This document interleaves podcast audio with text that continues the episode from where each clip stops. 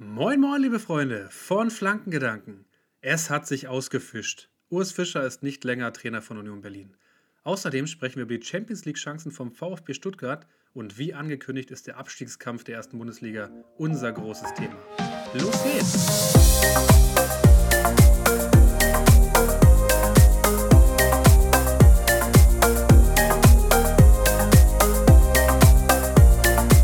Hässliche Vögel goes international jetzt. Nein, keine Angst. Damian und ich sind nicht schon wieder irgendwo im Ausland unterwegs, sondern Marvin Duksch hat es endlich geschafft und ist Teil der deutschen Nationalmannschaft. Im Alter von 29 Jahren ähm, ist er deutscher Nationalspieler noch geworden. Ja, da muss ich ein bisschen sagen, habe ich vielleicht auch ein bisschen Sehnsucht nach. Ich bin auch 29 und äh, habe noch nicht, habe es noch nicht in die deutsche Nationalmannschaft geschafft. In keinem Sport, weder im Fußball noch in etwas anderem. Und damit Herzlich willkommen zu einer neuen Folge Flankengedanken. Damian sitzt mir gegenüber. Damian, was geht?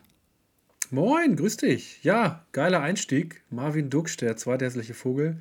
Ich weiß nicht, ob du das gesehen hast. Ähm, Füllkrug hat Marvin Duksch ja auch verlinkt nach seiner Nominierung, hat dann Marvin, also die Nominierungs-, die, die, die Leute aufgelistet, die ja. nominiert sind. Marvin Duksch verlinkt und dann so zwei Vogel-Emotes dazu gemacht.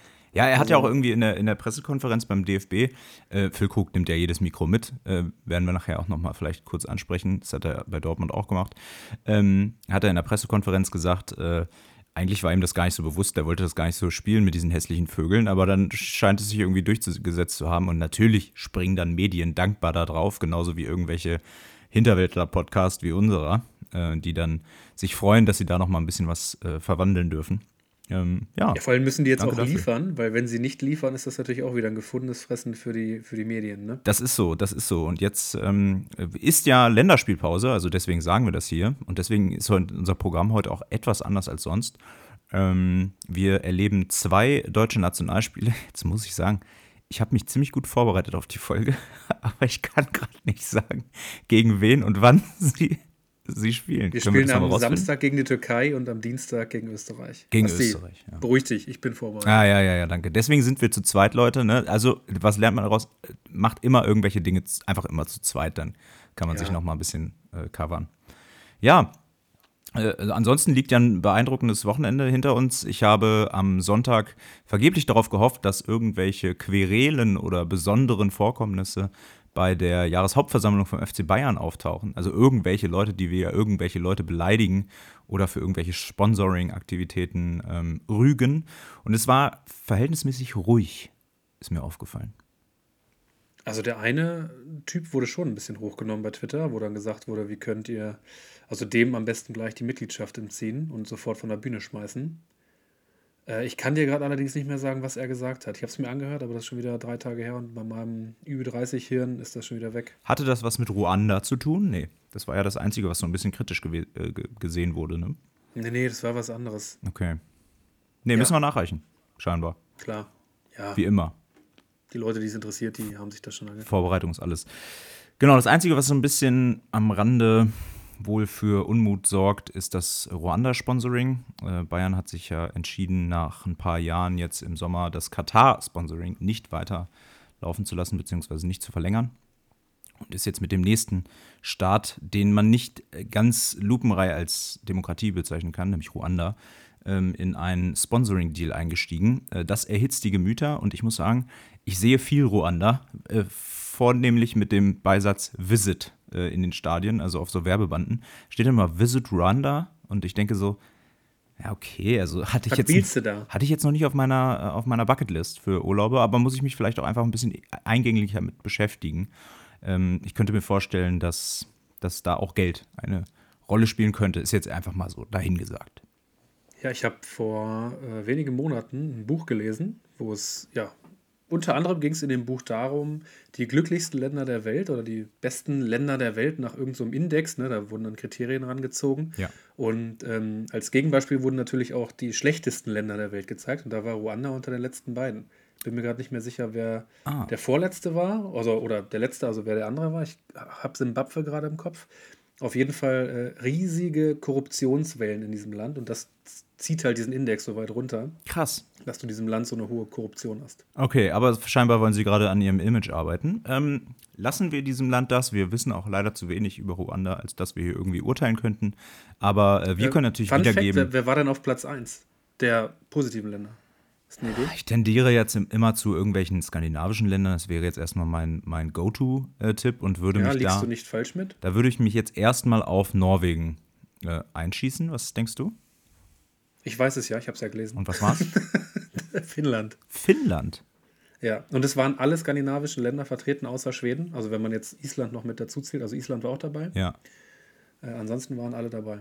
Ah ja. Ich weiß immer nicht, ob Skandinavien und Island, also ob Island, äh, das könnten wir ja mal an die Community rausgeben. Meine Erd- Erdkunde-Erfahrungen aus der Schule sind leider zu lange her, als dass ich da noch was zu sagen könnte. Das Ist wird morgen Island, einfach die, die, ähm, die Frage bei Instagram. ist, ja, ich wollte gerade sagen, sich die Leute mal ein ist damit Island ein Teil von Skandinavien? Kann man das? Ich glaube, man kann es irgendwie noch dazu zählen, aber vielleicht auch nicht. Ich glaub, also eher würde ich jetzt gehört Dänemark äh, dazu. Grönland zu Dänemark und dann gehört Grönland auch mit zu Skandinavien. Ja, genau, das, das kann man durchaus so, so sehen, das, ist, das würde ich auch so unterschreiben, aber ob Island, naja, egal, wir sind ja hier kein äh, Geografie-Podcast, wobei wir ja Rückmeldungen bekommen haben, wir könnten auch einfach über andere Themen sprechen. Wir bekommen leider wenig Rückmeldung zu Fußballexpertise, aber immer viel zu, ach, äh, Fußball höre ich gar nicht, aber wenn ihr irgendwie über was anderes mal sprechen würdet, dann äh, würde ich da durchaus mal reinschalten. Leider haben wir in wenigen anderen Themen so viel Expertise wie im Fußball. Ja, das stimmt, das stimmt. Äh, da, das, da, da, wäre auch relativ schnell mein Repertoire erreicht. Ähm, Deswegen Dingen, bist du jetzt auf Fortbildung auch gerade. So ist es. Damit du mal ein bisschen dein, dein Wissen erweiterst auch. möglicherweise könnte ich dann in Zukunft da auch noch was zu erzählen, aber da muss ich mich echt noch ein bisschen schlau machen und einlesen. Aber ich habe eine ganz lustige Story hier. Ich bin gerade in Berlin und ähm, da kommen wir auch gleich noch drauf, weil heute ist in Berlin hier Historisches passiert, beziehungsweise für euch gestern. Also am Mittwoch ist in Berlin Historisches passiert, werde ich noch nicht auflösen. Was aber erstmal passiert ist, ist, dass mich ein äh, Kollege aus der Weiterbildung gleich morgens angesprochen hat und meinte, ey, ich habe hier irgendwie in meinem WhatsApp-Status, habe ich mal eure, euren Podcast geteilt. Ne, ich habe da ein bisschen erzählt, ja, persönliches Projekt und so. Und äh, dann sagte, sagte er so, ja, und dann äh, darauf hat mich dann äh, hin ein Kumpel irgendwie angeschrieben und meinte, oh, das ist so ein geiler Podcast, den höre ich, Hammer, ne? Und er kommt aus Naumburg. Naumburg liegt äh, nach meinen Informationen in Sachsen-Anhalt und ähm, ist wohl ein, ein jetzt mittlerweile fester Bestandteil dieses Podcasts. Also Ja, geil. ganz liebe, dich. ganz liebe Grüße gehen raus nach Naumburg. Jetzt muss ich noch mal kurz, äh, du musst das mal kurz überbrücken, jetzt, jetzt bevor ich jetzt hier grüße, ob das überhaupt richtig ist mit Sachsen-Anhalt. Ich habe das jetzt schon so oft Ja, du gehört. findest das schon raus. ja, ja, ich, ich gucke jetzt, komm, ich gucke mal ganz kurz selber äh, nebenbei, ob das hier alles steht. Ja, natürlich, Naumburg an der Saale ähm, in Sachsen-Anhalt. Würde ich auch gerne mal anbieten, einfach mal eine kleine Auswärtsfahrt hinzumachen. Also wenn ihr uns mal einladet da, dann machen wir natürlich auch mal eine Live-Podcast-Folge. Äh, das ist nicht abgestimmt mit Damian, was, was ich hier erzähle, von daher, Ich merke das gerade. ja, Damian hat richtig Bock auf Naumburg jetzt. Aber ist, glaube ich, ganz schön. Ist ganz schön. Ja, das, äh, das, das dazu. Das dazu. Was, da, was haben wir aber heute vor? Ja, du hast es gerade schon angesprochen. Heute ist in Berlin nicht nur Historisches passiert in der Hinsicht, als dass du äh, Naunburg kennengelernt hast, sondern ein großer Trainer der Bundesliga ist heute ja, selbstständig gegangen, gegangen worden, so ein Zwischending. Also man hat sich geeinigt, dass Urs Fischer, wir nennen das Kind beim Namen, ähm, nicht mehr länger Trainer von Union Berlin ist. Das wird Thema sein. So ist es. Ähm, ja, dann haben wir es letzte Woche angekündigt. Diese Woche machen wir es wahr. Das Thema Abstiegskampf wird heute eine ganz, ganz große Rolle einnehmen. Und wir wollen natürlich den letzten Spieltag ein bisschen Revue passieren lassen. Das Ganze in ein bisschen äh, kürzerer Version, hauptsächlich eben mit unseren ähm, Awards, die wir jede Woche verteilen. Und als kleinen Schmankerl noch den VfB Stuttgart als möglichen Champions League-Kandidaten auseinandergenommen, um einfach mal mit euch darüber zu sprechen. Kann das sein, dass die nach 34 Spieltagen unter den ersten vier Mannschaften stehen? Genau. Schalke und Dortmund werden in dieser Rolle nur am Rande eine Rolle einnehmen, weil sie auch beide am Wochenende eine Leistung gezeigt haben. Wo ich jetzt mal zumindest aus Dortmunder Perspektive sagen würde, äh, es macht auch gar keinen Sinn, sie hier in diesem Podcast zu erwähnen, weil äh, andere äh, Mittelklasse-Vereine sind hier ja auch gerade kein Thema. Äh, nein, im Ernst. Also absolute Nichtleistung gegen Stuttgart, was Dortmund da gezeigt hat. Und äh, Schalke hat sich ja auch nicht so richtig mit Ruhm bekleckert, ne? Schalke wer? Ja.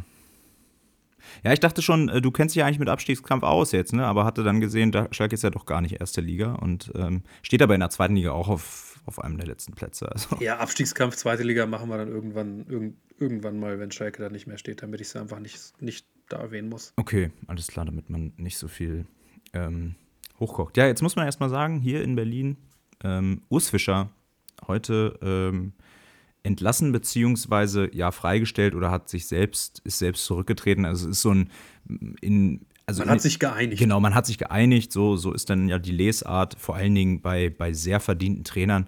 Und ich muss wirklich sagen, äh, ich, ich verabschiede ähm, Urs Fischer einfach äh, irgendwo erhobenen Hauptes mit der ausgestreckten Hand und sage: Urs Fischer, danke, dass du uns in den letzten fünfeinhalb Jahren so eine geile Story äh, ermöglicht hast äh, mit Union Berlin. Vielen, vielen Dank. Es ist einfach, ich finde, es war eine geile Zeit. Ich bin fast schon melancholisch. Ich habe nicht so viel Bezug zu ja, Berlin. Ja, ich habe Gänsehaut, wenn du das sagst. Ich habe Gänsehaut. Aber das es ist, ist doch so, oder? Das ist so eine geile Story mit Union Berlin, ob man den Verein jetzt gut findet oder nicht, aber die Story, der hat Union Berlin 2018 übernommen, so ich glaube zum Saisonbeginn direkt. In der zweiten einfach Liga. direkt aufgestiegen, ja. direkt aufgestiegen als einer der wenigen die Relegation geschafft. Äh, ja. Damals schon übrigens mit der, mit der besten Abwehr und, äh, da habe ich vorhin mal nachgeguckt, 15 Unentschieden. Also mit 15 Unentschieden Total. nach 34 Spieltagen aufzusteigen, ist schon ein Brett. Äh, haben sie geschafft. Ja, dann erste Jahr Bundesliga, relativ easy Klassenerhalt. Dann Conference League, dann Europa League, jetzt Champions League.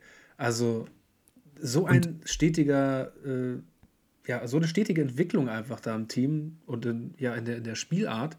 Ob man auch da, ob man die jetzt gut fand oder nicht. Also Union war ja in den letzten Jahren nicht besonders schön anzusehen, aber es hat funktioniert.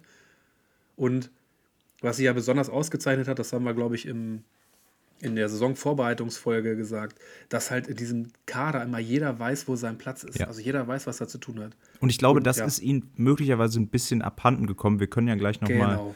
äh, noch reingehen. Erst nochmal jetzt so zu den, zu den ähm, Ereignissen.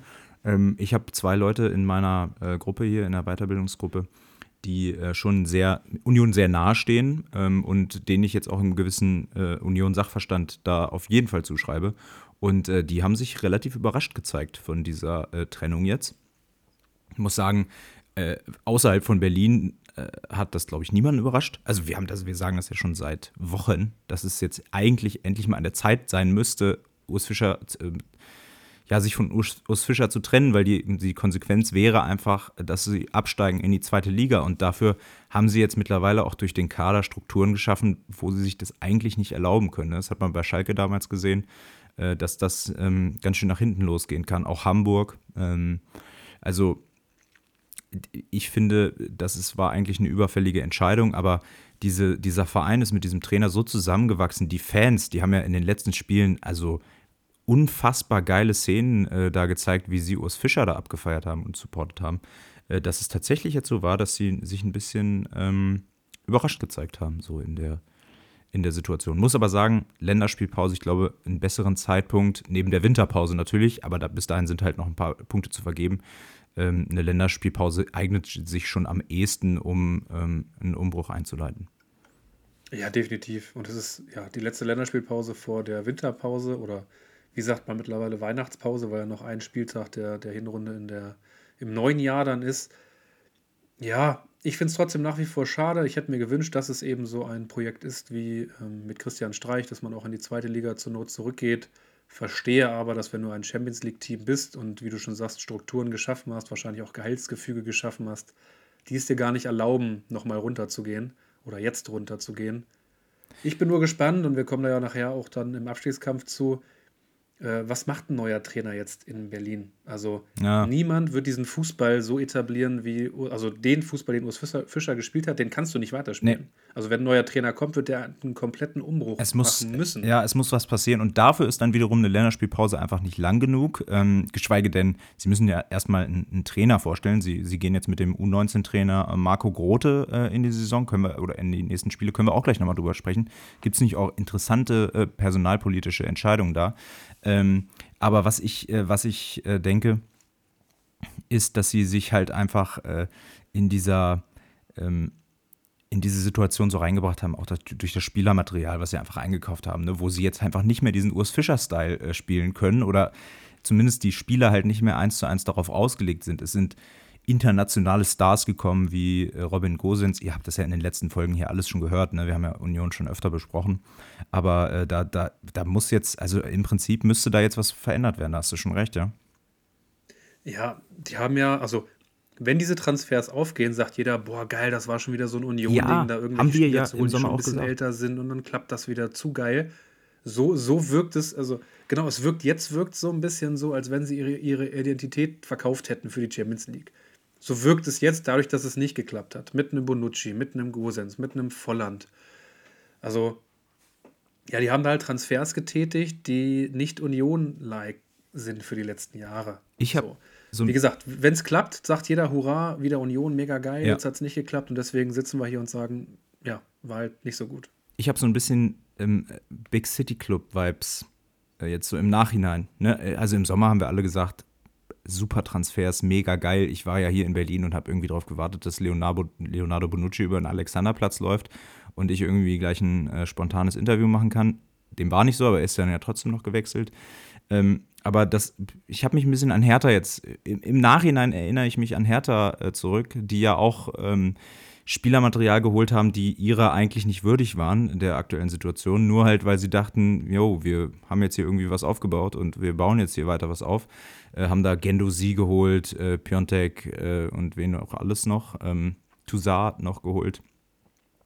Und bei Union halt ein bisschen ähnlich, aber halt sowas kannst du erst in der Nachbetrachtung sagen. Und außerdem ist natürlich nochmal ein anderer Fall, weil Union spielt schon Champions League. Das heißt, äh, die, die wollten nicht erst noch dahin und haben sich dafür Spieler gekauft, sondern sie haben sich einfach für ihre neue Aufgabe Champions League einfach auch Spielermaterial geholt, was dieser Aufgabe auch gewachsen ist. Genau, so war der Plan. Ja, das Problem ist, vermutlich haben sie einfach in den letzten Jahren, mindestens mal im letzten Jahr, ziemlich über ihren Möglichkeiten äh, gespielt und knappe Spiele halt für sich entschieden, die sie aktuell nicht für sich entscheiden können. Und jetzt kommt halt noch diese Verunsicherung hinzu, wo ähm, dann am Ende steht, dass du kein Spiel mehr gewinnst. Und in so eine Negativserie, wenn du in so eine Negativserie erstmal reinrutscht, ähm, Schalke hatte, ich glaube, letzte Saison genau die gleiche Bilanz aufs Tor genau. Ähm, und äh, Schwolo und Kral waren übrigens äh, auf Schalker Seiten damals noch. Ne? Also die, die haben quasi ein komplettes Déjà-vu. Und ähm, du hast ja gesehen, wie es bei Schalke dann geendet ist. Ne? Die haben sich dann sehr spät, also später als jetzt Union nochmal für einen Trainerwechsel entschieden und haben Thomas Reis geholt. Äh, und der hat dann auch die Wende irgendwo ein bisschen herbeigeführt, aber halt zu spät. Ne? Also da war dann am Ende ähm, hinaus waren dann nicht mehr genug Spiele übrig, um das zu drehen. Und ich glaube, deswegen ist Union jetzt einfach gut beraten in dieser Situation. Nach wie viel Niederlagen in Folge in allen Pflichtspielen? 14, glaube ich. Ne? Ja, die haben ja, gut, genau, die haben das, das eine Unentschieden gegen Neapel geholt. Ansonsten, die haben sie die ersten beiden Spieltage gewonnen in der Bundesliga, wo wir alle noch dachten, ja, das wird wieder eine schöne Saison für Union.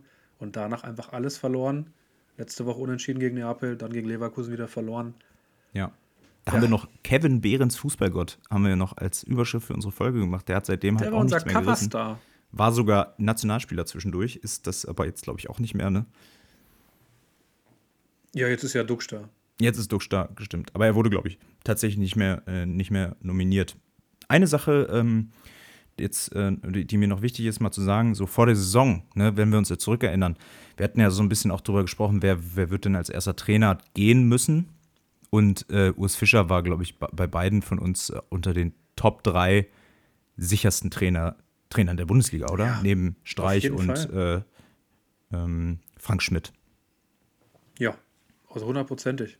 Hätte ich nie gedacht. Also klar, man rechnet natürlich auch nicht damit, dass Union so eine Scheiße zusammenspielt. Ähm, trotzdem, ja, ich wiederhole mich, hätte ich Union auch zugetraut zu sagen, wir gehen auch mit Urs in die zweite Liga. Ja. Was glaubst du denn, was sind denn für dich ja, geeignete Kandidaten? Ich habe vorhin so eine kleine Liste gesehen bei Twitter, wo dann so Namen standen wie Frank Lampard, Antonio Conte, wo ich sage, okay, die beiden sind schon mal komplett raus, aber natürlich auch Jogi Löw. Ähm, ja, gut, da muss ja. ich erstmal sagen, also ich, ich, weiß nicht, wo du das gesehen hast, bei welchem Account, aber das spricht nicht für den Fußball-Sachverstand dieses Menschen, äh, weil, äh, also Natürlich kann man jetzt sagen, gut, wenn Union jetzt äh, konsequent ist, nach den Transfers im Sommer müssen sie natürlich jetzt auch einen Trainer aus einem anderen Regal holen. Das werden sie aber tunlichst vermeiden, da bin ich mir hundertprozentig sicher. Den Fehler werden, wir, werden sie jetzt nicht nochmal machen. Sie werden schön jemanden holen, der zwar eine gewisse Reputation hat, aber äh, nicht mal ansatzweise in dem Regal zu finden ist. Also, wobei Frank Lampard ja eigentlich noch nie so richtig unter Beweis gestellt hat, dass er ein, ein richtig guter Trainer ist. Also, das kommt noch dazu, klar kommt mir nicht in den Sinn. Ich habe halt an so Dinge gedacht, mh, hm, ob nicht vielleicht diese ganzen Leute, die da nach Saudi-Arabien gewechselt äh, sind. Du hast halt jetzt die Möglichkeit, äh, nochmal zwei Spiele Champions League mitzunehmen. Äh, Wenn es gut läuft, die die beide gewinnst, können sie, glaube ich, sogar noch äh, in, die, in die Europa League kommen, also sich als, als Dritter qualifizieren. Ob sich nicht so ein Trainer entschließt, da nochmal zurückzukommen, einfach weil er vielleicht noch nicht abgeschlossen hat mit, äh, mit Profi-Dasein und Karriere äh, und nur aufs Geld aus ist. Also sowas könnte ich mir vorstellen. Und sonst glaube ich, ist diese, ist ja gerade in Mode, irgendeinen zu holen, der in einer ausländischen Liga, in einer kleinen Liga mal ein bisschen erfolgreich war. So ein Jestorup oder ähm, Gerards bei, bei Schalke. Und ähm, damit dann irgendwie ins, ins Rennen zu gehen. Ne? Das könnte, so eine, so eine Lösung könnte ich mir vorstellen. Namentlich fällt mir da jetzt aber gerade auch nichts ein. Ich fand äh, interessant, also wer noch auf der Liste stand, war einmal Oliver Glasner wo ich sage, der gibt sich Union nicht, glaube ich nicht. Ich glaube, der will noch was Höheres, wenn er jetzt was macht. Meinst du? Geschweige denn, ja, ich glaube nicht, dass der, also der, du hast halt zwei Spiele Champions League, okay, aber du weißt, dass du, du, die kommen nicht in die Europa League. Die müssen noch einmal gegen Real und dann gegen Braga. Ja, gut. Die werden nicht in Europa überwinden. Aber Oliver so, Glasner hat, war bei Wolfsburg, hat Wolfsburg in die Champions League geführt und ist dann zu Frankfurt äh, gegangen. Natürlich äh, auch interne Querelen mit Schmatke damals, aber dann zu Frankfurt gegangen, die, glaube ich, nicht mal für, für Europa qualifiziert waren zu dem Zeitpunkt, ne? Oder doch äh, Europa League qualifiziert. Ja, aber du hast halt, der hat sich jetzt, der hat sich jetzt etabliert und wenn er sich jetzt einen Verein nimmt, der auf dem letzten Platz steht und es klappt nicht, dann bist du deine Reputation wieder los. Das würde ich anders sehen. Das würde ich okay. ein bisschen anders sehen, weil, weil die können ja nichts verlieren. Du kannst da jetzt gerade nichts verlieren. Die liegen am Boden. Da, tiefer geht's nicht. Das Einzige, was dir passieren kann, ist halt, dass du dich keinen Erfolg äh, herbeiführst. Aber da kannst du dich immer rausreden und sagen, naja, die Mannschaft war so wenig intakt, da hätte man, wer weiß, wen hinstellen können, oder? Weiß ich nicht. Ja, es also kommt so ein bisschen darauf an, wo du hin willst. Und ich glaube, glaube, Glasner ist einer, der möchte jetzt schon auf jeden Fall, der möchte jetzt Champions League trainieren. Würde ich, würde ich tippen, dass der mindestens sagt, eine, eine Mannschaft, die Champions League spielt. Und wenn es mit Union nicht klappt, kann es sein, dass so eine Vereine dann nicht mehr anklopfen. Äh, man muss natürlich auch sehen, okay, vielleicht, wenn er jetzt sich einen, einen Jahresvertrag geben lässt und halt nur bis nächstes Jahr und dann mal gucken, was mit Union geklappt hat, dann ist es vielleicht nochmal eine andere Situation. Also ich glaube nicht, dass Glasner da Bock drauf hat. Ich fände es cool, aber ich glaube es nicht. Und der zweite Name, den ich aber interessant fand, war Ralf Hasenhüttel. Ja. Den könnte ich mir wirklich vorstellen. Könnte, äh, könnte tatsächlich sein. Also kommt mir von den Namen, die du jetzt vorgelesen hast, auf jeden Fall am ehesten äh, interessant vor, ja. Ist ein ruhiger Typ, hat Erfahrung, hat auch Auslandserfahrung, hat Standing. Kennt große Spieler, große Namen von Leipzig, von äh, Southampton. Southampton. Genau. Ich übe Deshalb ich, äh, ist so ein Name, finde ich nicht ganz abwegig, dass der da äh, unterschreiben könnte. Fände ich auch eigentlich ganz cool, war für mich immer irgendwie eher sympathisch, auch wenn er dann äh, diese Leipzig-Geschichte ähm, da eingeschoben hat. Aber sonst eigentlich ein Spieler, äh, ein Spieler, ein Trainer, den, von dem ich irgendwie ein bisschen auch eine Meinung habe. Immer noch. Ja. Personell hatten wir eben schon gesagt, Marco Grote übernimmt jetzt erstmal interimsweise ähm, die Mannschaft und äh, es wird eine Co-Trainerin installiert. Und es ist tatsächlich, wir schreiben das Jahr 2023, die Bundesliga ist mittlerweile fast 70 Jahre alt. Stimmt das? Jetzt muss ich kurz rechnen. 60 Jahre alt? Nee, 60. Fast 60 Jahre alt. Tatsache. Äh, mhm. Und eine Frau ist erstmals Co-Trainerin in einem Bundesli bei einem Bundesliga-Club. Und äh, allein das finde ich schon bemerkenswert. Also ich finde vor allen Dingen bemerkenswert, dass das 60 Jahre gedauert hat, muss ich sagen. Und äh, was aber noch ein bisschen bemerkenswerter ist und was ich gerne vorlesen würde, wenn es in Ordnung ist, ist äh, der Kommentar von Mike Bartel. Der ist nämlich äh, ehemaliger Berater von Robert Lewandowski, einem der besten Stürmer unserer Zeit. Und äh, aktuell noch Berater von ein paar anderen Spielern, hat aber jetzt keine Verbindung zu Union oder so, ist einfach da als, als Mensch aufgetreten, ne, beziehungsweise als Fußballinteressierter und sagte sowas wie: Naja, ein Co-Trainer muss ja auch mal in die Kabine der Mannschaft. Äh, bitte nicht noch den deutschen Fußball der Lächerlichkeit preisgeben. Es langt, dass man die Mannschaftshierarchie komplett zerstört hat mit den Transfers. Es braucht nicht noch andere äh, Stories aktuell. Diesen Post hat er dann gelöscht und ähm, ne, nachdem er wahrscheinlich gemerkt hat, oh, bisschen übers Ziel hinausgeschossen, das sollte man vielleicht nicht sagen. Dann hat er stattdessen aber geschrieben, ich muss es umformulieren. Eine Co-Trainerin zum Thema zu machen, wird Union Berlin nicht helfen, die zerstörte Mannschaftshierarchie wieder in Ordnung zu bringen. Und das hat er geschrieben. Dann denke ich, okay, also das impliziert ja irgendwie so ein bisschen, dass Union vielleicht jetzt gerade taktisch vorgeht und eine Co-Trainerin installiert, um ein bisschen ähm, medial wieder auch Aufwind äh, zu, zu haben. Da denke ich, Alter, hat er den Schuss nicht gehört? Die Union stellt einfach nach Leistung auf. Ne? Und die Frau hat eine Reputation, die hat dreimal, war dreimal deutsche Meisterin, hat die Champions League gewonnen mit äh, Turbine Potsdam. Also äh, scheinbar ähm, im Fußballbusiness ein bisschen unterwegs, hat auch jetzt schon länger in der Jugend ähm, gearbeitet bei verschiedenen Vereinen. Und äh, warum sollte die nicht äh, jetzt Co-Trainerin äh, bei der ersten Mannschaft sein? Äh, ich verstehe die Diskussion nicht. Bin ich bei dir. Also, warum der da jetzt so, so vom Leder lässt, äh, ohne da überhaupt erstmal gesehen zu haben, was sie leisten kann. Also, sind wir uns ja einig, Mensch ist Mensch und wenn sie gute Leistung bringt, dann hat sie sich auch den Platz da verdient.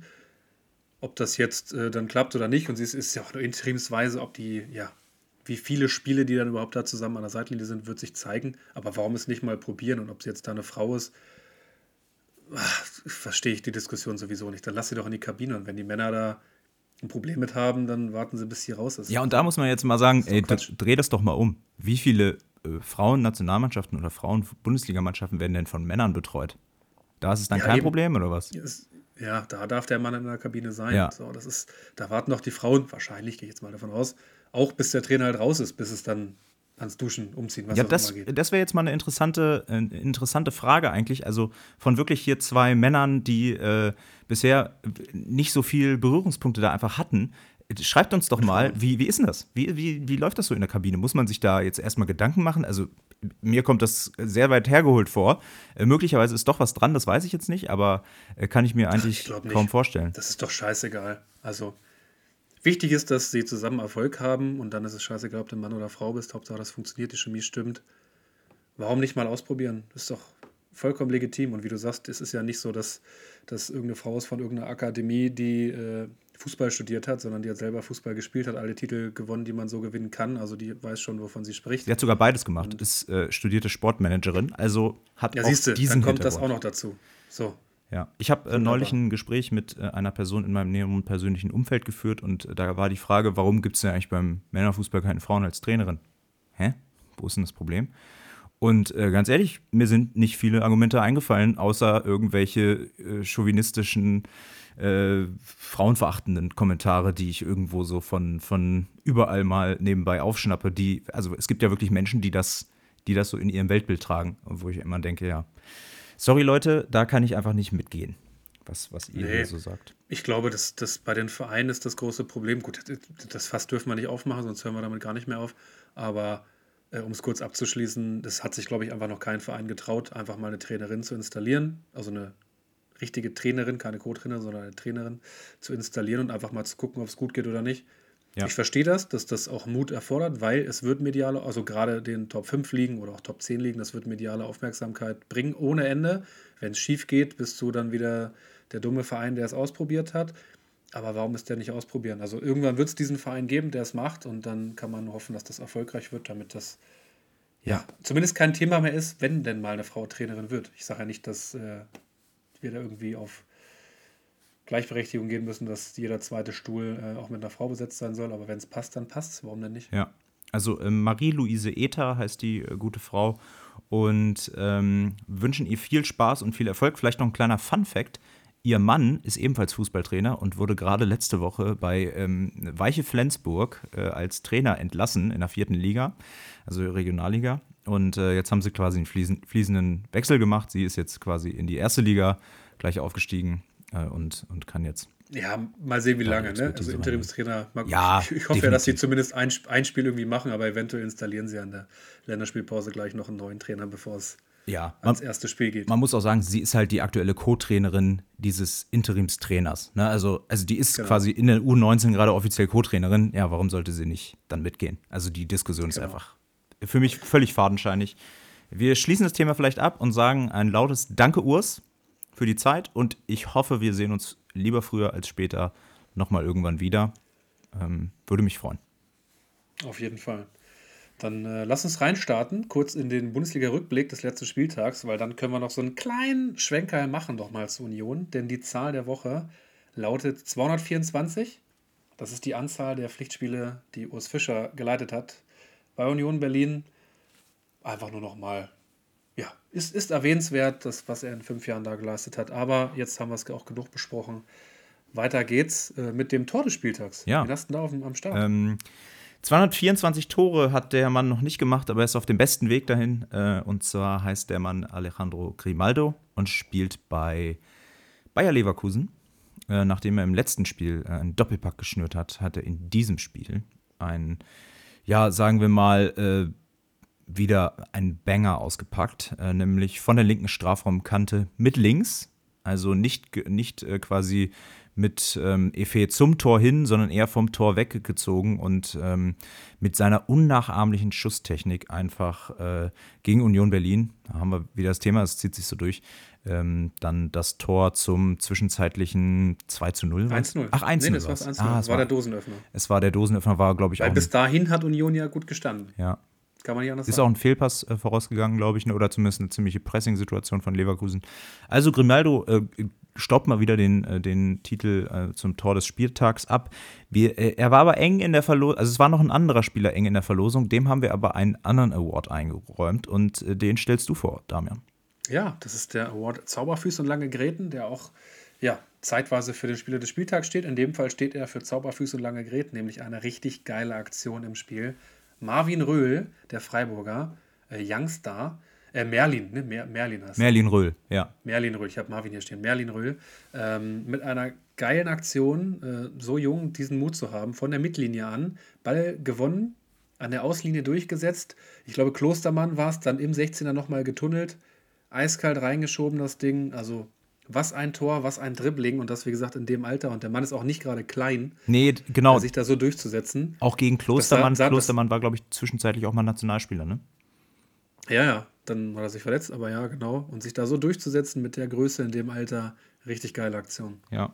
Äh, generell muss ich sagen, Freiburg, gut, haben jetzt das Spiel verloren gegen Leipzig, ne? Äh, aber äh, ich finde, Freiburg macht einfach Spaß, weil sie so selbstverständlich junge Talente mit in dieses Spiel integrieren und immer, immer wieder auch Männer, äh, auch also Leute hervorbringen, die dann einfach für wirklich entweder viel Geld weggehen oder zu, zu absoluten Leistungsträgern werden. Ne? Zuletzt jetzt Kevin Schade ja. nach Brentford gewechselt. Ich weiß gar nicht, 45 Millionen haben sie dafür bekommen. So. Also unfassbar viel. viel unfassbar viel. Englische Preise halt. Äh, aber ein Noah Atubolu gerade im Tor, Stamm-Torwart, ähm, äh, ähm, Merlin Röhl. Suyunchu fällt mir da ein von vor ein paar Jahren. Suyunchu, genau, der ist ja dann nach England gegangen. Äh, und äh, Sidia gibt es jetzt gerade, der ist, glaube ich, Rechtsverteidiger. Ne? Also äh, wirklich alles außer eigenen Jugend natürlich hochgezogen. Und bei Freiburg fällt mir immer auf, die sind so stabil gegen gleich starke bzw. schwächere Teams, aber gegen so diese, die, gegen die Top-Teams ist es wirklich sehr, sehr selten, dass sie irgendwie mal Punkte holen. Äh, jetzt auch gegen äh, Leipzig wieder. Also da, da, wird, da sind sie einfach, stoßen sie irgendwo immer an die Decke, spielen aber wieder im Moment einfach eine stabile Saison mit Dreifachbelastung sogar. Ähm, also Freiburg ist einfach, einfach weiterhin, also mit den Möglichkeiten, die sie haben, ist es einfach eine geile genau, Mannschaft. Voll im Soll. Ja, voll im Soll. Perfekt. Was anderes kann man zu Freiburg gar nicht sagen. So ist es. Was haben wir denn noch an Kategorien offen? Die Überraschung und die Enttäuschung des Spieltags. Oh, ja, gut. Äh, soll ich mal mit Enttäuschung anfangen? Ja, bitte. Also die Enttäuschung ist Borussia Dortmund. Mal wieder, habe ich hier auch stehen. Ja, mal wieder. Und es hört leider gerade nicht auf. Und äh, vielleicht ist jetzt der Zeitpunkt, äh, nochmal auf ähm, Niklas Füllkrug einzugehen. Der hat nämlich sich nach dem Spiel gegen Stuttgart hingestellt. Und äh, wir hatten es ja schon öfter äh, jetzt hier. Ähm, Füllkrug ist ja mittlerweile einer, wirklich der, der, der ist ja der Go-To-Guy, was, in, Interviews angeht, nach dem Spiel bei ähm, Sky und, und anderen Sendern. Und ähm, ist ja gewohnt, also er ist ja offen. Ne? Und das, das finde ich auch geil, dass er offen ist. Aber er hat sich dann in einer Weise da geäußert, wo ich dachte, okay, das kann man schon, sehr, also da muss man sich schon sehr die Ohren zu halten, um das äh, als normale Kritik an der Mannschaft zu verstehen. Ich hatte eher das Gefühl, indem er gesagt hat, ähm, sowas wie, äh, wir waren heute äh, einfach ähm, ja, immer mal einen Schritt zu spät und so weiter, äh, dass er da gegen den, gegen den Trainer geht. Zumal, zumal er gesagt hat, naja, es lag nicht an der, an der Mentalität, es lag auch nicht an der, an der, an dem Willen. Also wir wollten, aber haben es dann einfach scheinbar nicht geschafft. Und ähm, das kann man ziemlich gut als, als Kritik am Trainer auffassen. Der Trainer wiederum, Edin Terzic, hat äh, sich danach auch geäußert und hat sowas gesagt wie, wichtig ist, was die Jungs auf dem Platz machen und nicht, was sie ähm, im Nachhinein ähm, quasi am Mikro dann abliefern. Also vielleicht sollten wir die Leistung auf dem Platz ein bisschen forcieren und nicht, nicht so viel am Mikro machen.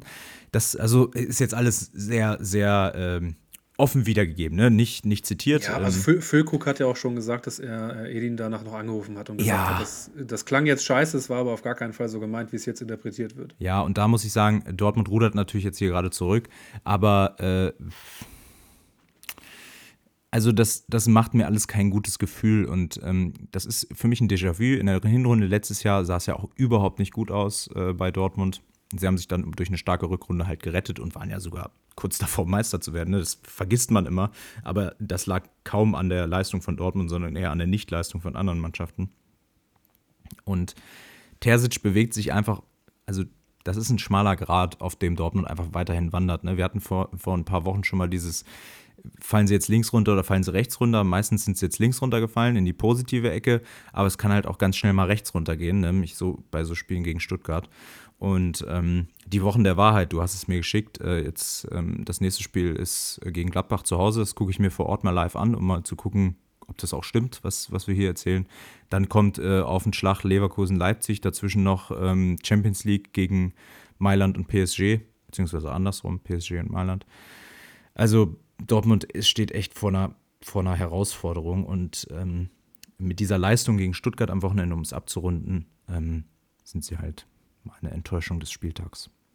Jo, gehe ich mit. Äh, Habe ich hier auch stehen. Überraschung. Wen hast du da? Ja, das musst du jetzt sagen. Ich habe da ich, Gladbach stehen. Ja. Oh ja. Weil äh, 4 zu 0 gegen Wolfsburg ist nicht selbstverständlich. Auch wenn, auch das äh, im Nachhinein betrachtet, äh, das war mir gar nicht so bewusst, dass, also, dass Wolfsburg so scheiße ist die letzten Wochen. Ähm, also die sind ja richtig in einem Tief und da gab es jetzt auch Riesenkritik am Trainer. Der Trainer, also Kovac ja. ist ja super da drin, Kritik Sag ich seit Monaten. Ähm, trotzdem 4-0 fand ich stark. Das, doch, es hat mich überrascht, dass es so deutlich war. Ich glaube, ich habe ja sogar auf Wolfsburg getippt, wenn ich das richtig im Kopf habe. Ähm, ja, für mich die Überraschung des Spieltags. Also, äh, ich hatte auf Gladbach getippt, aber muss sagen, ähm, das wäre jetzt auch, hätte mich nicht gewundert, wenn, wenn irgendwie es anders ausgeht, weil Gladbach ja eine absolute Wundertüte ist. Spielt das erste Mal in dieser Saison äh, zu Null ähm, und ist mittlerweile Neunter in der Bundesliga. Äh, ich habe sie auf den sechsten Platz getippt. Ob das klappt, das haben wir ja schon festgestellt. Das ist eher noch sehr utopisch, aber neunter immerhin schon. Und Grüße sie gehen raus scheinen sich gerade zu, ja genau, äh, sie scheinen sich zu stabilisieren gerade. Jetzt sieben Punkte aus den letzten drei Spielen. Ähm, ja, äh, Honorar und äh, Chanchara mal wieder in diese Saison oder Honorar fast schon erstmals äh, mit einer überzeugenden Leistung.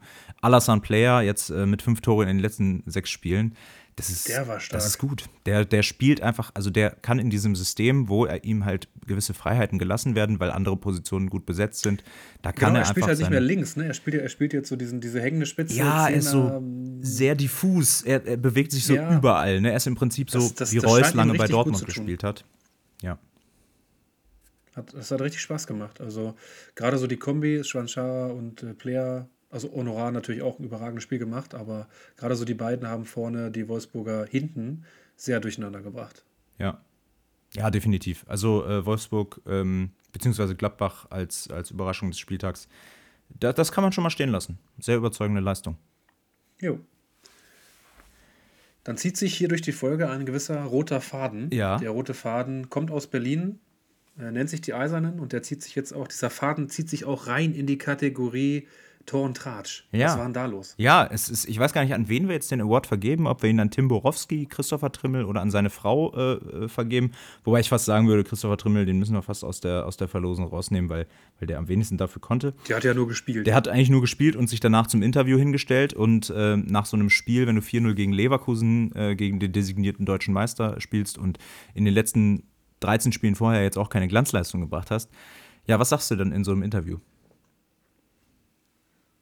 Nicht mehr viel. Da kannst du dich auch hinstellen und den Baumgartel machen, wie bei Schalke, und erstmal richtig vom Leder lassen, Ja, da theoretisch. kannst du machen, aber damit kriegst du relativ. Ist halt doof. Also, ja, genau. Da hast du erstmal intern Probleme und zweitens äh, wirst, wirst du dann medial noch mehr Aufmerksamkeit draufziehen. Deswegen, Trimmel hat es eigentlich gut gemacht, indem er halt so diese Dinge, die er immer wieder auch gesagt hat, wiederholt hat. Ne? Wir müssen jetzt wirklich äh, uns gegenseitig da rausziehen. Wir müssen ähm, zusammen jetzt in der Länderspielpause einfach äh, uns zusammenreißen und, und gemeinsam da rauskommen.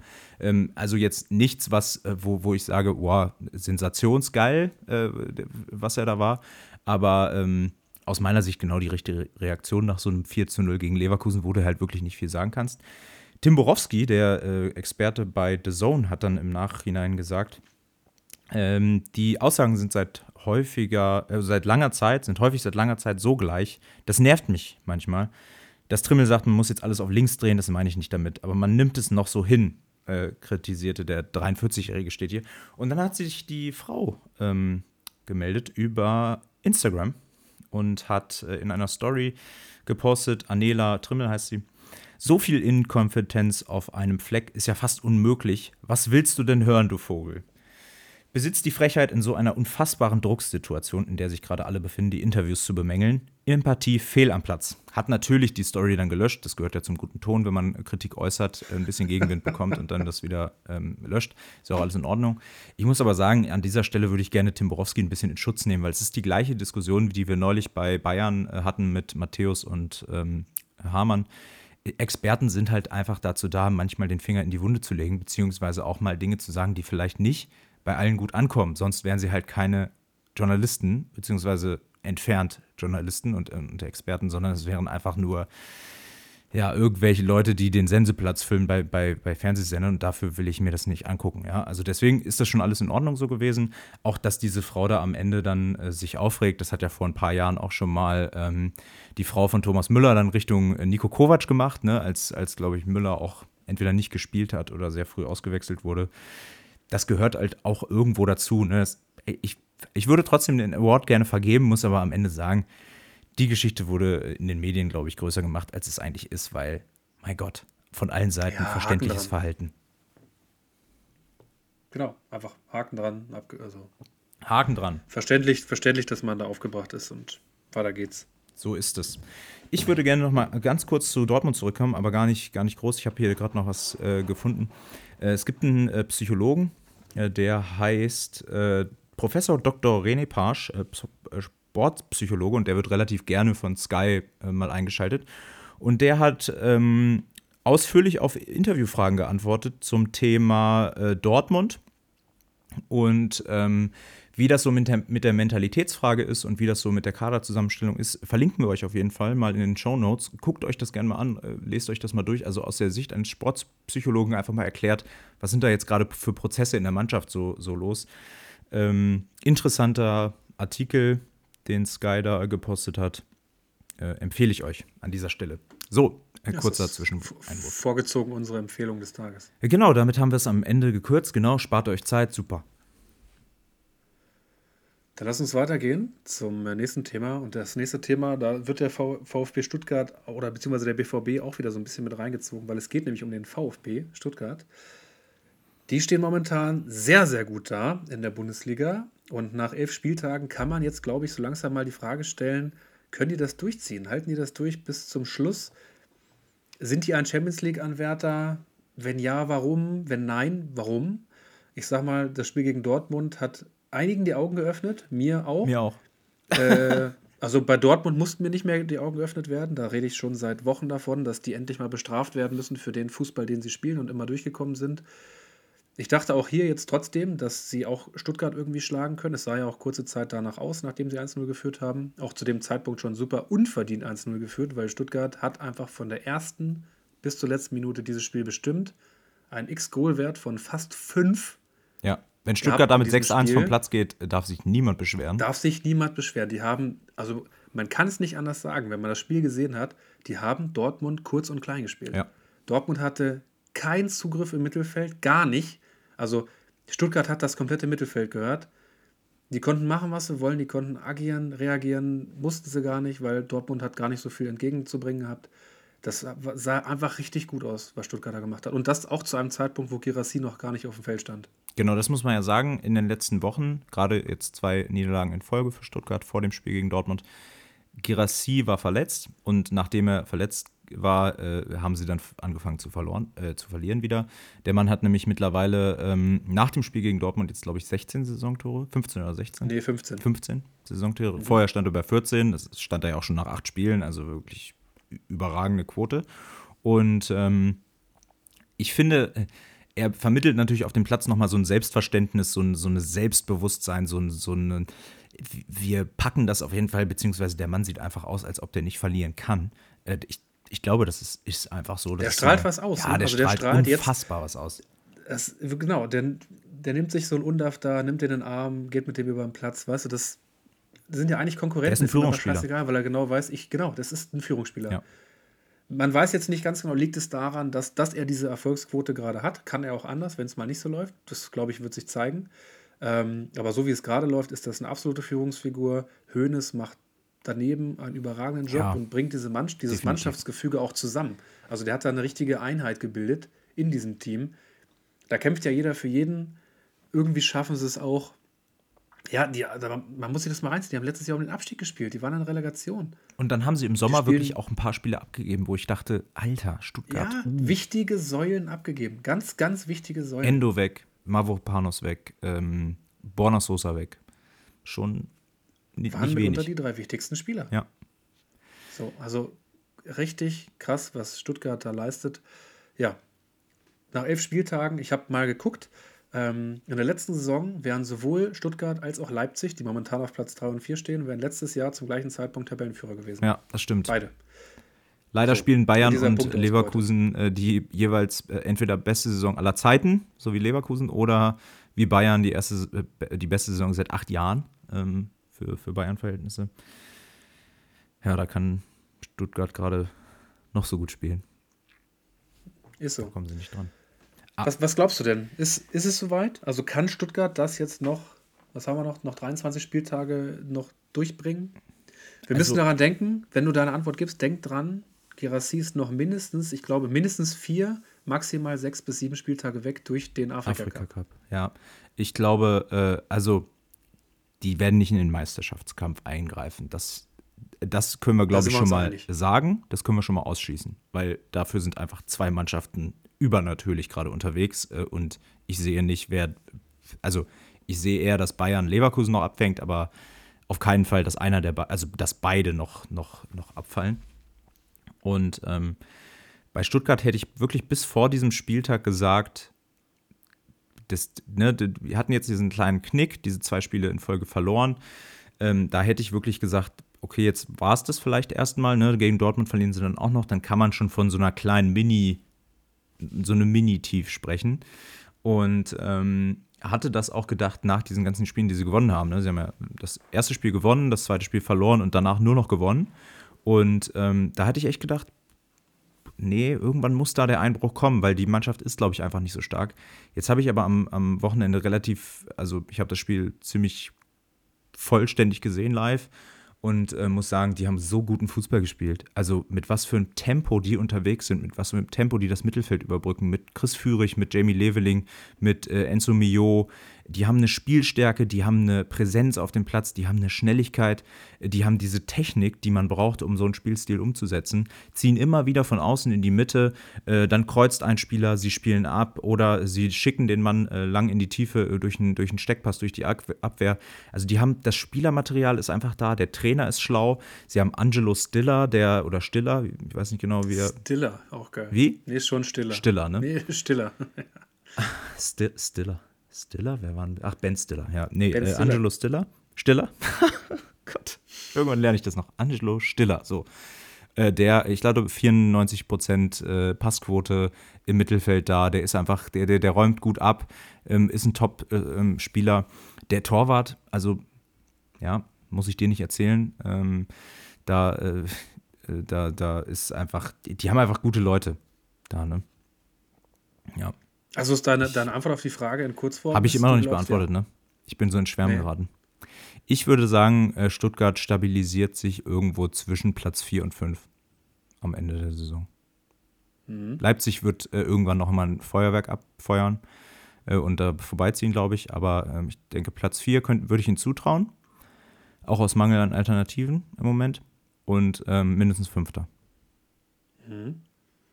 Ich glaube, da gehe ich mit. Äh, dieser Platz 4, da gebe ich dir recht, ne? so ein bisschen mangels Alternativen. Klar, Dortmund kann sich noch fangen und ich glaube auch, die werden sich noch fangen. Bin ich ehrlich? Also, Nur mit Trainerwechsel.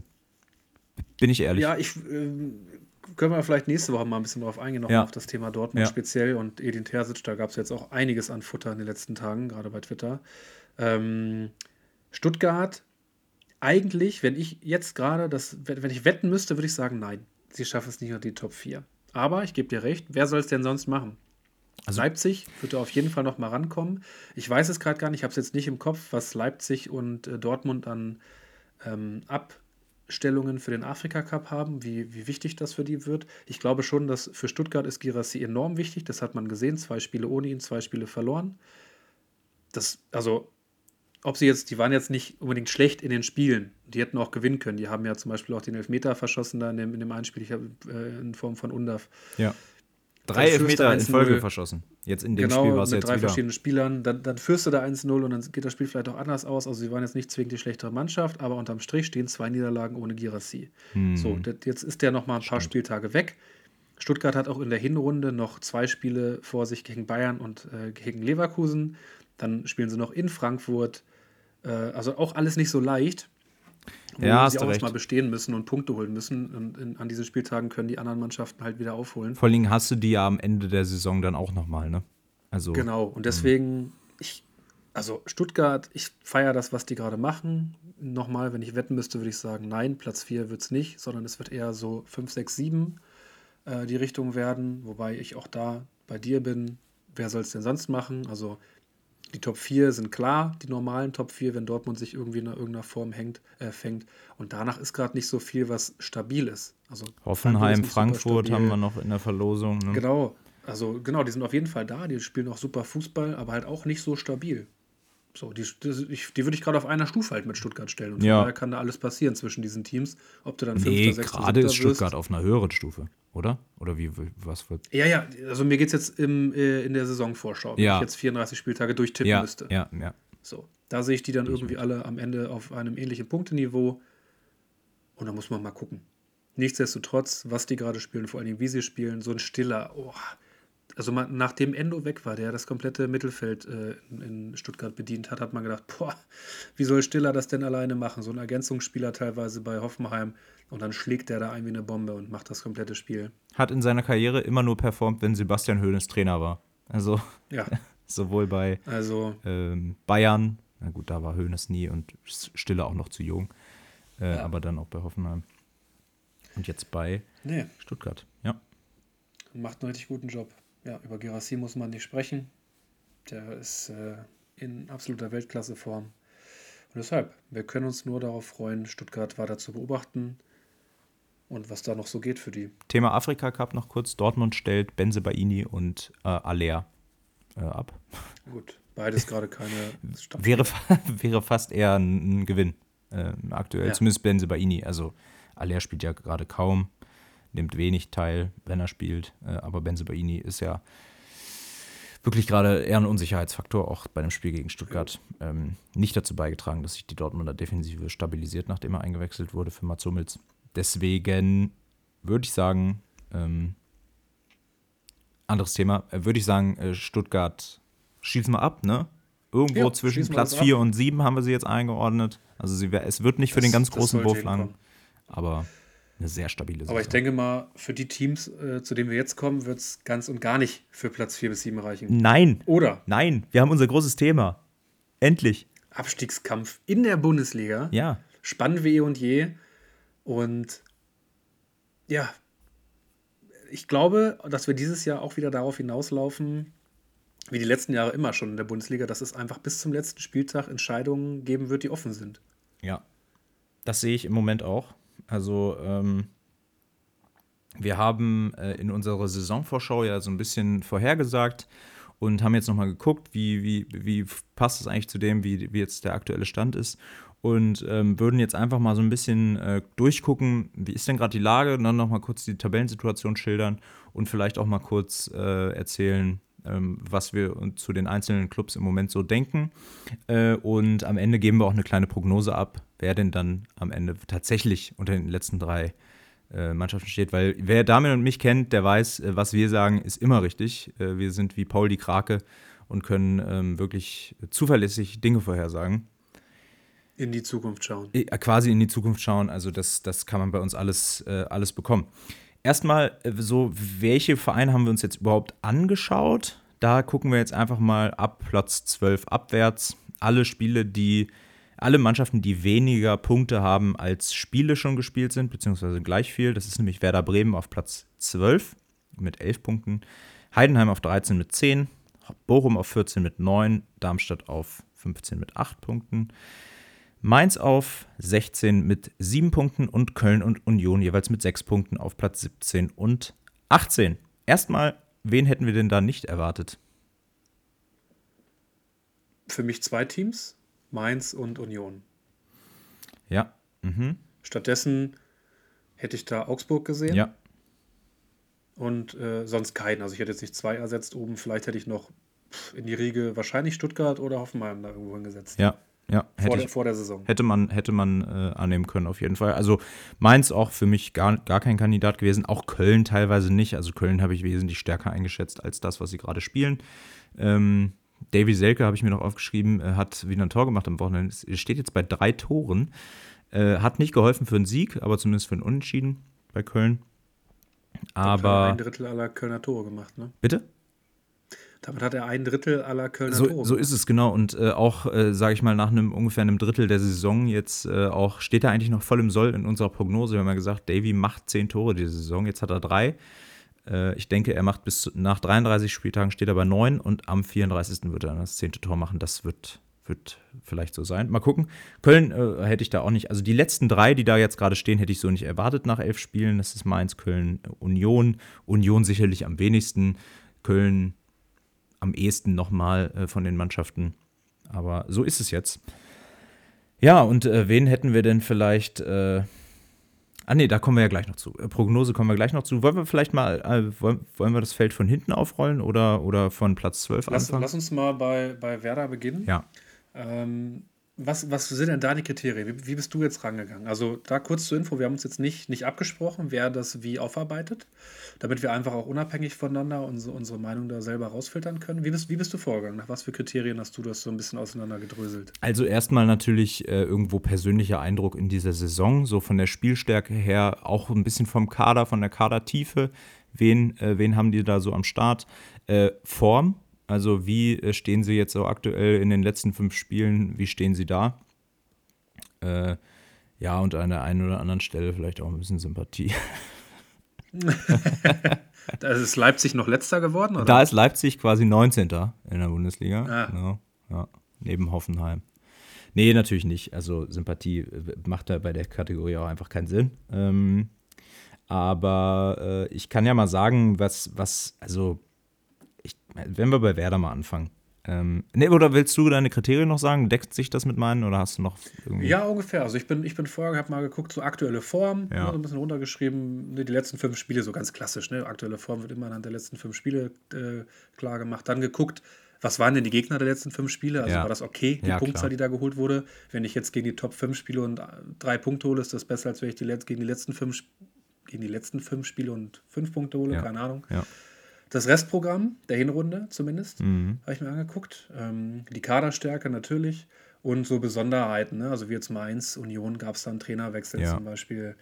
Ähm, alles so ein bisschen mit, mit einfließen lassen. Dann habe ich äh, ganz klassisch mir die Kicker-Tabelle genommen und einfach mal getippt. Einfach mal bis zum 17. Spieltag getippt. Sauber.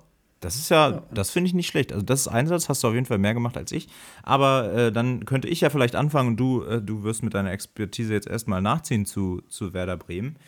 Ähm, da muss ich sagen, äh, Werder hat die Rückrunde letzte Saison extrem schwach gespielt. Ähm, und wo ich auch schon dachte, hm, wie soll, wie soll sich das entwickeln? Dann mit Füllkrug ihren besten Stürmer abgegeben.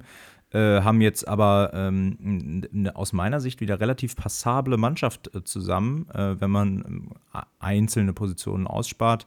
Sie haben äh, einen guten Sturm mit äh, Marvin Duksch und Raphael Boré. Sogar noch Spieler in der Hinterhand. Jinma, der wird, ist aktuell so ein bisschen der, der Sixth Man von, von Bremen, der wird ja immer eingewechselt dann und macht auch immer was. Also irgendeine gefährliche offensive Aktion ist immer dabei, wenn nicht sogar ein Tor. Ähm, von daher, der Kader bei Bremen, der gefällt mir ganz gut. Auch das Mittelfeld ist ganz gut besetzt mit Romano Schmid, ähm, auch wenn der jetzt kein Tempowunder ist, aber der verteilt die Bälle gut. Dann haben sie ähm, Leonardo Bittenkurt, sie haben ähm, Jens Day, sie haben Jesse Lünen. Jesse Lünen? Jesse? Na, Lünen, du weißt schon, ne? Hatten wir ja hier mhm. auch schon mal als, als äh, Player of the Week. Und ähm, da denke ich einfach, die, die Qualität in der Bremer Mannschaft ist gerade einfach gut. Sie, äh, die Form ähm, zeigt im Moment ein bisschen nach oben. Sie haben jetzt, äh, ich glaube, die letzten drei Spiele nicht verloren. Kann das sein? Die letzten drei Spiele nicht äh, verloren, genau, fünf Punkte aus den letzten drei Spielen geholt. Ähm, das sieht jetzt erstmal stabil aus. Sie stehen jetzt bei, bei elf Punkten aus zwölf Spielen. Äh, jetzt müsstest du natürlich nochmal anknüpfen, wie so das Restprogramm in der Hinrunde ist ähm, von Bremen und, und was du ja, so also, getippt hast. Äh, Restprogramm ist das schwerste, das kann ich vorwegnehmen, das schwerste von allen da unten stehenden Mannschaften. Ah, ja. Leverkusen, Stuttgart, Augsburg, Gladbach, Leipzig und Bochum. Das ist, äh, ich, ja, doch, das ist, ich würde fast sagen, mit Abstand das schwerste Restprogramm, weil, das werden wir gleich noch mitkriegen, diese ganzen Teams da unten, wir haben jetzt sieben Teams rausgenommen, die spielen noch sehr, sehr viel gegeneinander. Mhm. Also da gibt es mhm. sehr, sehr viele direkte Duelle noch, das werden wir gleich raushören. Ähm, und Bremen hat davon halt nur Bochum. Mhm. Von allen sieben darunter. Also die spielen sonst nur gegen Teams, die über ihnen stehen. Ich wollte gerade sagen, im besten Fall sind vielleicht irgendwie neun Punkte drin, ne, wenn du auch gegen Augsburg oder gegen äh, Gladbach noch Punkte holst. Im schlechtesten Fall sind es halt irgendwie maximal drei. Und dann sieht es natürlich schon wieder ganz anders aus für Bremen. Dann stehst du nachher Hinrunde genau. bei 14 Punkten. Äh, das reicht wohl nicht. Eben. Und äh, ich habe mir, das finde ich ganz gut, äh, ähnliches rausgeschrieben wie du dass Bremen stärker ist, als ich sie auf jeden Fall erwartet habe. Ich habe die ja auf ähm, den Relegationsplatz, glaube ich, getippt mhm. vor der Saison. Und das hat für mich eine ganz, ganz äh, zentrale Bedeutung, warum das ist, oder einen, Grund, einen ganz zentralen Grund, warum das ist. Und zwar, Christian Groß spielt keine Rolle mehr. Äh, mit Stay oder auch ja. Lünen im zentralen Mittelfeld ist das jetzt einfach wesentlich besser aufgestellt. Schmid spielt eine überragende Hinrunde, ja. also für seine Verhältnisse. Ja. Ähm, Bittenkurt, wenn der fit ist, ist der halt ab, absolutes Durchschnitts-Bundesliga-Niveau, was für Bremen 100% schon sehr gut ist. ist. Ja. ja, genau. Und ähm, dieses Mittelfeld ist für Bremen richtig wichtig, dass das steht und dass da eben kein Groß kein Christian Groß mehr eine wichtige Rolle einnehmen muss, weil so lieb der Typ ist, aber er ist nicht gut genug für die Bundesliga nee, das, defensive Mittelfeld. Das muss man leider sagen. Der hat, ähm, so. der hat seine Prime. Duxch macht Duxch-Sachen, der macht, äh, ja, schießt wichtige Tore, Freistoßtore, bereitet vor durch Ecken, scheint mit äh, Boré sich langsam einzuspielen. Boré ist also, auch einfach ein, ein, also muss man auch sagen, er ist einfach ein ziemlich guter Kicker auch, ne? Der also. Ja, da haben sie schon. Das muss ich, glaube ich, immer noch ein bisschen finden, ohne Frage. Es ist halt Bremen, wir sprechen über Bremen, aber wenn die am Ende, keine Ahnung, wenn die am Spieltag 30, 31 irgendwann gesichert sind, sind die doch happy. Und so wie es jetzt gerade aussieht, jetzt muss man mal gucken, das Ende der Hinrunde, wie du sagst, wenn die jetzt nur drei Punkte holen in den letzten sechs Spielen, uff, dann vielleicht doch nicht, aber ansonsten sieht es doch Stand jetzt eigentlich ganz okay aus. Ja. Wobei sie ein ganz klares Heim- und ein ganz klares Auswärtsgesicht haben, das muss man auch sagen. Sind zu Hause besser, ne? Wesentlich. Ja. Ja, dann Heidenheim auf Platz 13. Heidenheim auf Platz 13. Willst du anfangen? Ja, gerne. Also aktuelle Form sieht ähm, von allen Teams da unten am beschissensten aus. Äh, und zwar ein Sieg, null Unentschieden, vier Niederlagen. Äh, Stuttgart geschlagen. Äh, ja, dann aber gegen vermeintliche direkte Konkurrenten wie Gladbach und Augsburg, also vielleicht nicht direkte Konkurrenten, aber so im erweiterten Kreis verloren. Ja, gut, gegen Bayern und Frankfurt darfst du verlieren, das ist in Ordnung. Also im Grunde genommen, punktetechnisch jetzt über die gesamte Spielzeit, sind sie absolut im Soll und sie haben ähm, mit Köln zusammen das leichteste Restprogramm. Die müssen noch gegen Bochum, gegen Leipzig, gegen Darmstadt, Mainz, Freiburg und Köln. Das heißt, sie haben von sechs ausstehenden Spielen vier direkte Duelle da unten. Das ist mit Köln, also Köln hat auch vier direkte Duelle. Das vermeintlich einfachste Restprogramm, da kannst du direkt punkten, sogenannte Sechs-Punkte-Spiele und dich ja. immer wieder absetzen von einem direkten Konkurrenten. Ja. Und was ich bei, bei Heidenheim, ja, es fällt einfach diese krasse Abhängigkeit von äh, Jan-Niklas Beste auf. Also wenn der einen guten Tag hat, dann schießt er auch gegen Bayern mal kurz zwei Tore und es steht 2-2 in der 75. Minute oder was das war. Äh, aber, und das ist wichtig für mich, Heidenheim spielt Fußball. Ja. Und die kämpfen, wenn es sein muss, 100 Minuten und geben alles. Und da steht eine Einheit auf dem Platz. Tuchel hat jetzt äh, letzte Woche ganz gut gesagt, der Titel Trainer des Jahres ist in Heidenheim nie falsch. Der muss also die nächsten Jahre immer dahin gehen. Ne? Ja. Äh, genau, und man, und man, macht nie was falsch. So in die Richtung ja. äh, der Wortlaut von Tuchel. Und deswegen bin ich mittlerweile der Überzeugung, Heidenheim steigt nicht ab. Weil es ist eine Einheit, die geben alles, die in jedes Spiel beginnen die bei Null, die haben keine hängenden Köpfe, weil die einfach die Gewissheit haben, wir haben hier eine Chance, ein Jahr lang Bundesliga zu spielen und in jedem Spiel hauen die alles rein. Ja. Und jetzt stell dir mal vor, die holen aus diesen, aus diesen sechs Spielen nur noch ausstehen irgendwie sechs, sieben Punkte, dann hältst du die Konkurrenz auch gleichzeitig zurück im selben Zug und dann ist das top. Ja, das ist erstmal easy. Ich glaube, ich würde fast sogar sagen, Heidenheim holt noch, holt eher Richtung 9. Also was mir da einfach ein gutes Gefühl gibt, ist gerade, also du hast, du hast es jetzt gerade Abhängigkeit gesagt, das ist so, definitiv, aber wir hatten es ja bei Stuttgart auch schon festgestellt, da ist auch eine gewisse Abhängigkeit äh, von, von einem Spieler. Also äh, ja, Niklas Beste oder nur Niklas Beste, so wie er genannt werden möchte, der ist dann natürlich der absolut herausragende Spieler, aber die haben jetzt einfach 17 Tore geschossen äh, bisher, äh, sind damit äh, besser als alle, die unter ihnen sind, ähm, nur ein bisschen schlechter als, als Bremen, ein Tor schlechter und äh, zum Beispiel mehr Tore geschossen als Freiburg, genauso viel wie, wie Frankfurt. Also wirklich ein, ein richtig guter äh, Offensivaktion, die dabei sind. Sie haben Tim Kleindienst, der beste äh, ähm, Torschütze in der letzten Saison in der zweiten Liga, der hat diese Saison auch schon fünf Tore gemacht. Ehren Dingchi ähm, zeigt äh, Bremen im Moment einmal mehr, war, dass es eine schlechte Idee war, ihn gehen zu lassen. Ähm, die haben einfach Spieler und das, was du sagst, die hauen sich auf den Platz so rein, dass du das Gefühl hast, die, die würden auch äh, nach Hause laufen und nicht mit dem Bus fahren, wenn sie Bock hätten. Und ähm, da, da muss ich wirklich sagen, das gibt mir ein gutes Gefühl bei Heidenheim. Für mich sind sie bei, auf 13 auch nicht falsch im Moment. So auch am Ende der Saison. Ja, wäre wär mega Erfolg. Wollen wir glaub, Union, wo, wo, wo wir ganz Achso. kurz, wo wir vorhin bei Union waren, ich glaube, die waren in der ersten Saison nach dem Aufstieg auf Platz 11 am Ende. Ja, und Union ähnlich, ne, ähnlich äh, so vom Kampfgeist, vom Einsatz. Äh, Heidenheim war ja, glaube ich, in den letzten gefühlten fünf Jahren immer die laufstärkste Mannschaft aus den ersten drei Ligen. Äh, und das zeigen sie auch dieses Jahr wieder. Äh, das ist einfach da ein Faustpfand. Und ähm, in dem Fall ist es scheinbar so, dass die Wege auch effektiv sind in den meisten Fällen. Äh, das ist ja auch nicht immer gegeben, wenn man die meisten Kilometer abspult. Absolut. Deswegen einfach Heidenheim gerade. Die machen einfach Spaß in meiner Wunsch-Bundesliga werden sie nicht vertreten. Da müssen wir, glaube ich, keinen Hehl draus machen. Dafür ist Heidenheim einfach als Stadt oder als, als, als ja, Verein bisher historisch einfach zu unbedeutend. Aber äh, trotzdem für mich irgendwie eine, eine coole Geschichte. Ne? Ähnlich ein bisschen wie, wie Darmstadt oder ähm, ja, solche, solche Kaliber oder wenn mal Kräuter Fürth dabei ist oder so. Da bin ich jetzt auch nicht böse so auf das Team. Ne? Manchmal können die dann einfach, einfach auch nicht mehr. Nächstes Team? Nächstes Team. VfL Bochum. Willst du da einsteigen wieder? Der VfL Bochum, ja. Thomas Letsch wäre ja einer der ersten Kandidaten auf den Trainerwechsel gewesen bei mir. Ähm, ist immer noch im Amt und hat Bochum irgendwie in eine relativ stabile äh, Situation gebracht. Man muss sagen, Bochum hat bisher erst ein Spiel in dieser bisherigen Bundesliga gewonnen, sind teilweise fies unter die Räder gekommen, gegen Bayern ein 0 zu 7 haben bisher erst elf Tore erzielt. Das ist, ähm, ja, sage ich mal, Köln hat neun, das ist noch schlechter, äh, aber Bochum ist jetzt auch nicht besonders stabil. Am Wochenende gegen Köln im direkten Duell hatte ich aber das Gefühl, dass sie die bessere Mannschaft waren und hätten diese drei Punkte auch aus meiner Sicht zumindest mehr verdient gehabt als Köln.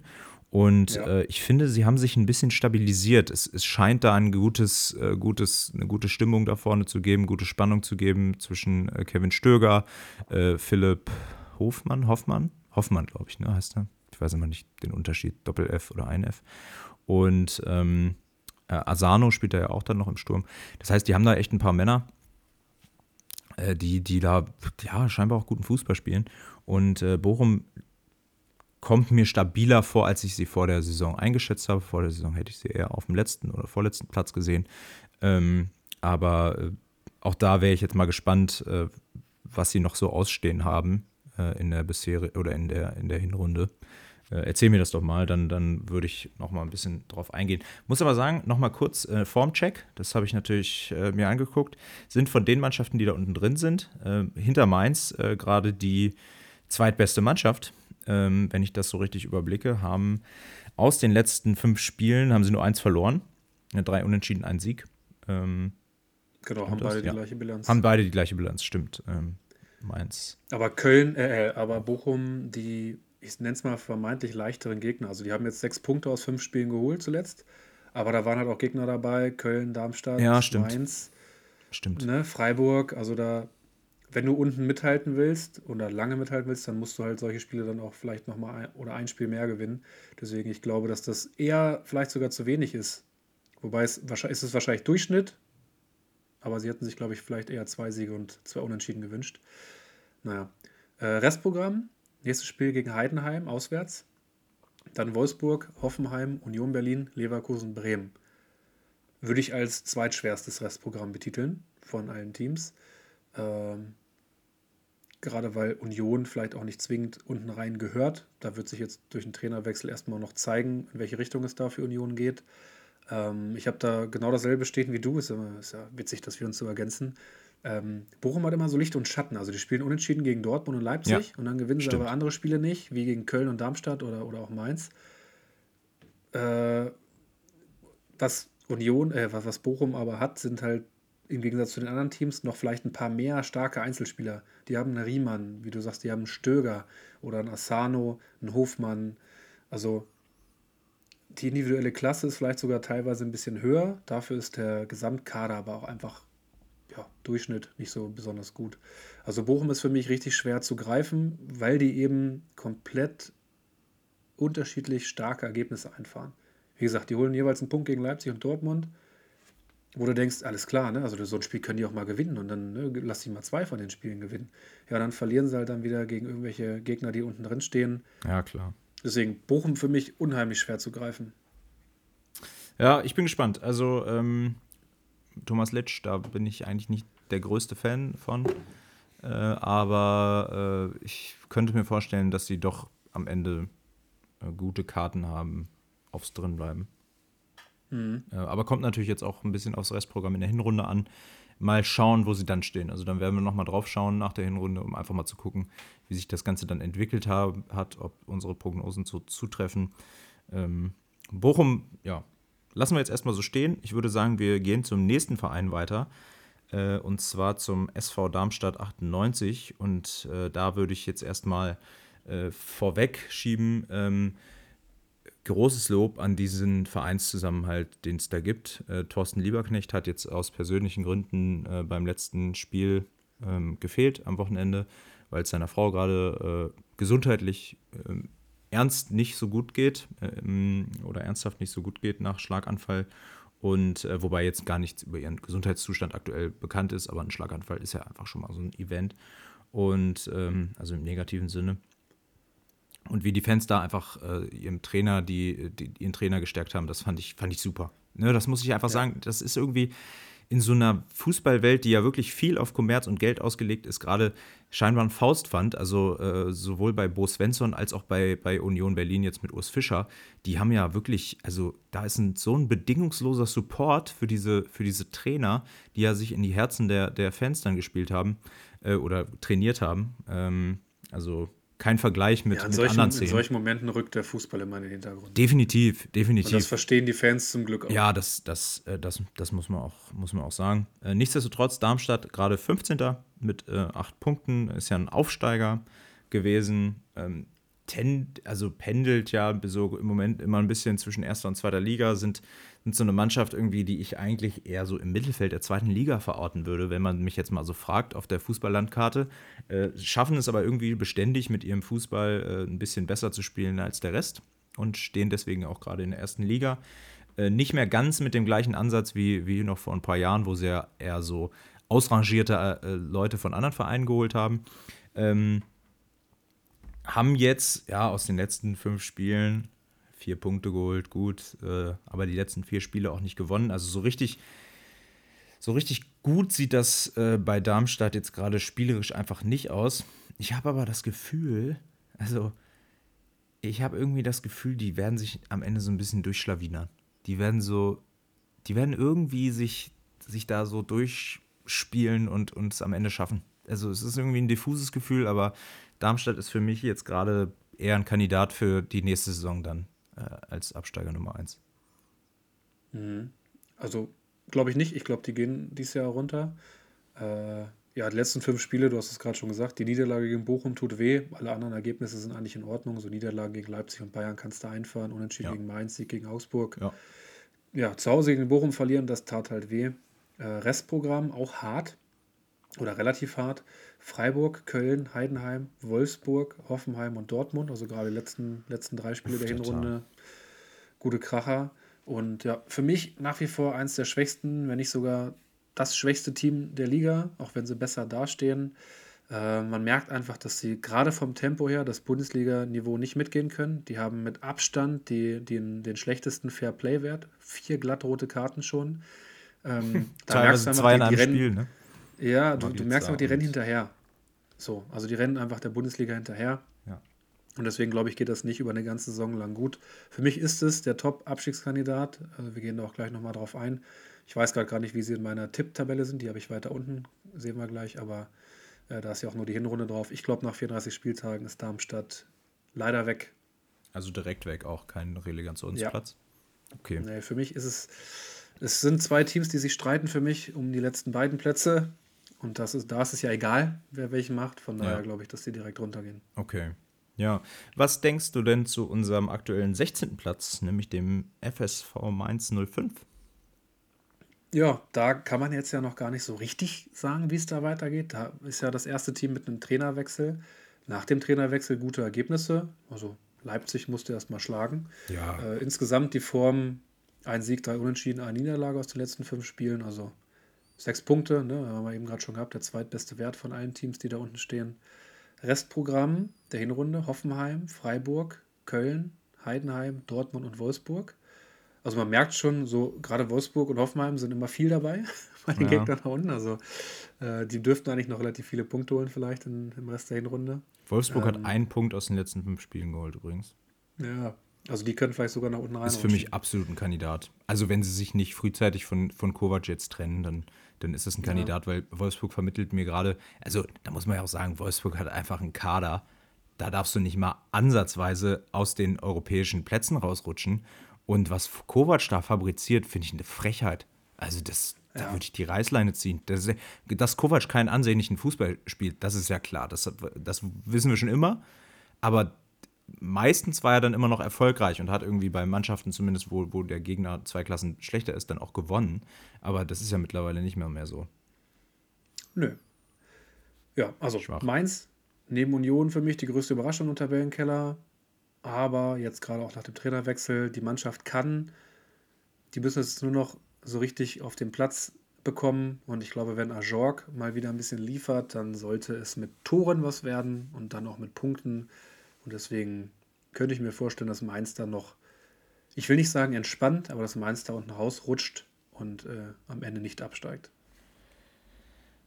Ich finde, es ist bei Mainz ganz doll, ganz stark davon abhängig, äh, wer Trainer ist. Und äh, jetzt sind sie ja mit, ach, wie heißt der, Jan oder Christian Sievert? Ne, Christian Sievert ist der Trainer, ne? Äh, der, der Schiri. Jan Sievert ist er, genau ist jetzt aktuell offiziell Interimstrainer, aber ähm, sieht wohl nicht so schlecht aus, wenn ich das alles so richtig verstanden habe, dass das auch so bleiben könnte. Man muss natürlich sagen, Mainz ist jetzt gebeutelt von Verletzungen. Onisivo fällt auch noch aus, nachdem Jonathan Burkhardt und äh, Nelson Viper im Sturm sowieso schon verletzt sind. Äh, Gilavugi hat sich auch verletzt. Äh, also ach, wirklich echt auch ein bisschen von, von Pech verfolgt. Äh, Hanke Olsen, ich glaube, den hatten wir hier mal vor, äh, vor der Saison ne, als ein bisschen Player to Watch bei Mainz, äh, auch verletzt. also so richtig, also sie sind halt auch, haben auch Verletzungspech. ich, ich finde, es ist wirklich davon abhängig, wer kommt da auf der, wer ist da auf der Bank, wer, wer sitzt da auf der Bank als Trainer, wer kann, ähm, ja, wer kann diese Stimmung, die so durch diese Negativserie dann unter Svensson zuletzt auch, wer kann das gut moderieren und auffangen und wer kann diese Spieler halt irgendwo in eine sinnvolle Formation bringen, dass sie, dass sie Spiele gewinnen können. Weil an sich ist der Kader, wenn alle fit sind, jetzt so gesehen nicht schlecht. Denn, ne? Dann haben sie noch Philipp Mwene, sie haben Leandro Barrero, den ich äh, ganz wirklich, der ist wirklich gut, äh, Barrero, muss ich sagen. Also der, der macht gute Sachen. Haben Marco Richter aus, aus Berlin geholt, Jason Lee, Brian Gruder, den hatten wir schon öfter hier im Podcast, äh, guter Spieler einfach ein gutes Talent äh, mit, mit 19 Jahren noch. Und ähm, eigentlich dürfte da für Mainz wesentlich mehr drin sein. Aber wie gesagt, ich glaube, wenn sie das mit der Trainerposition nicht gut hinbekommen, dann werden sie bis zuletzt da unten mit drinstehen. Ja. Ist ein bisschen wie damals, äh, ich weiß gar nicht, wie der Vorgängertrainer von Bo Svensson hieß, habe ich schon wieder vergessen. Ähm, der war ja auch so ein bisschen Interimstrainer, hat das erste Spiel gewonnen und dann, ah ja, bleib mal bis zum, bis zum Ende der Hinrunde. Und dann kam Svensson und der hat ja die Kehrtwende eingeleitet. Und so einen brauchst du jetzt halt gerade. Ja, du brauchst jetzt keinen, der, der äh, anfängt hier groß zu entwickeln oder sowas. Der, braucht, der muss die ersten zwei Spiele gewinnen und so ein bisschen Yes-Torup-Effekt äh, auslösen. Bei, bei Augsburg ist es ja im Prinzip auch gerade so. Ne? Die sind jetzt auch erstmal für zwei, drei Spiele wieder safe, ähm, bis es wahrscheinlich wieder unten reingeht. Ähm, da bin ich auch mal gespannt, wie sich da die Lage entwickelt. Jo. Okay, wir haben Köln. Den ersten FC Köln. Muss ich sagen, Zuletzt, der Verein da unten, mit dem ich emotional am meisten verhaftet bin, einfach durch, äh, durch Steffen Baumgart. Irgendwie der Typ, der, ich habe mit Köln nichts zu tun als Verein, aber der Typ löst in mir irgendwie was aus. Und ich finde das geil. Ja.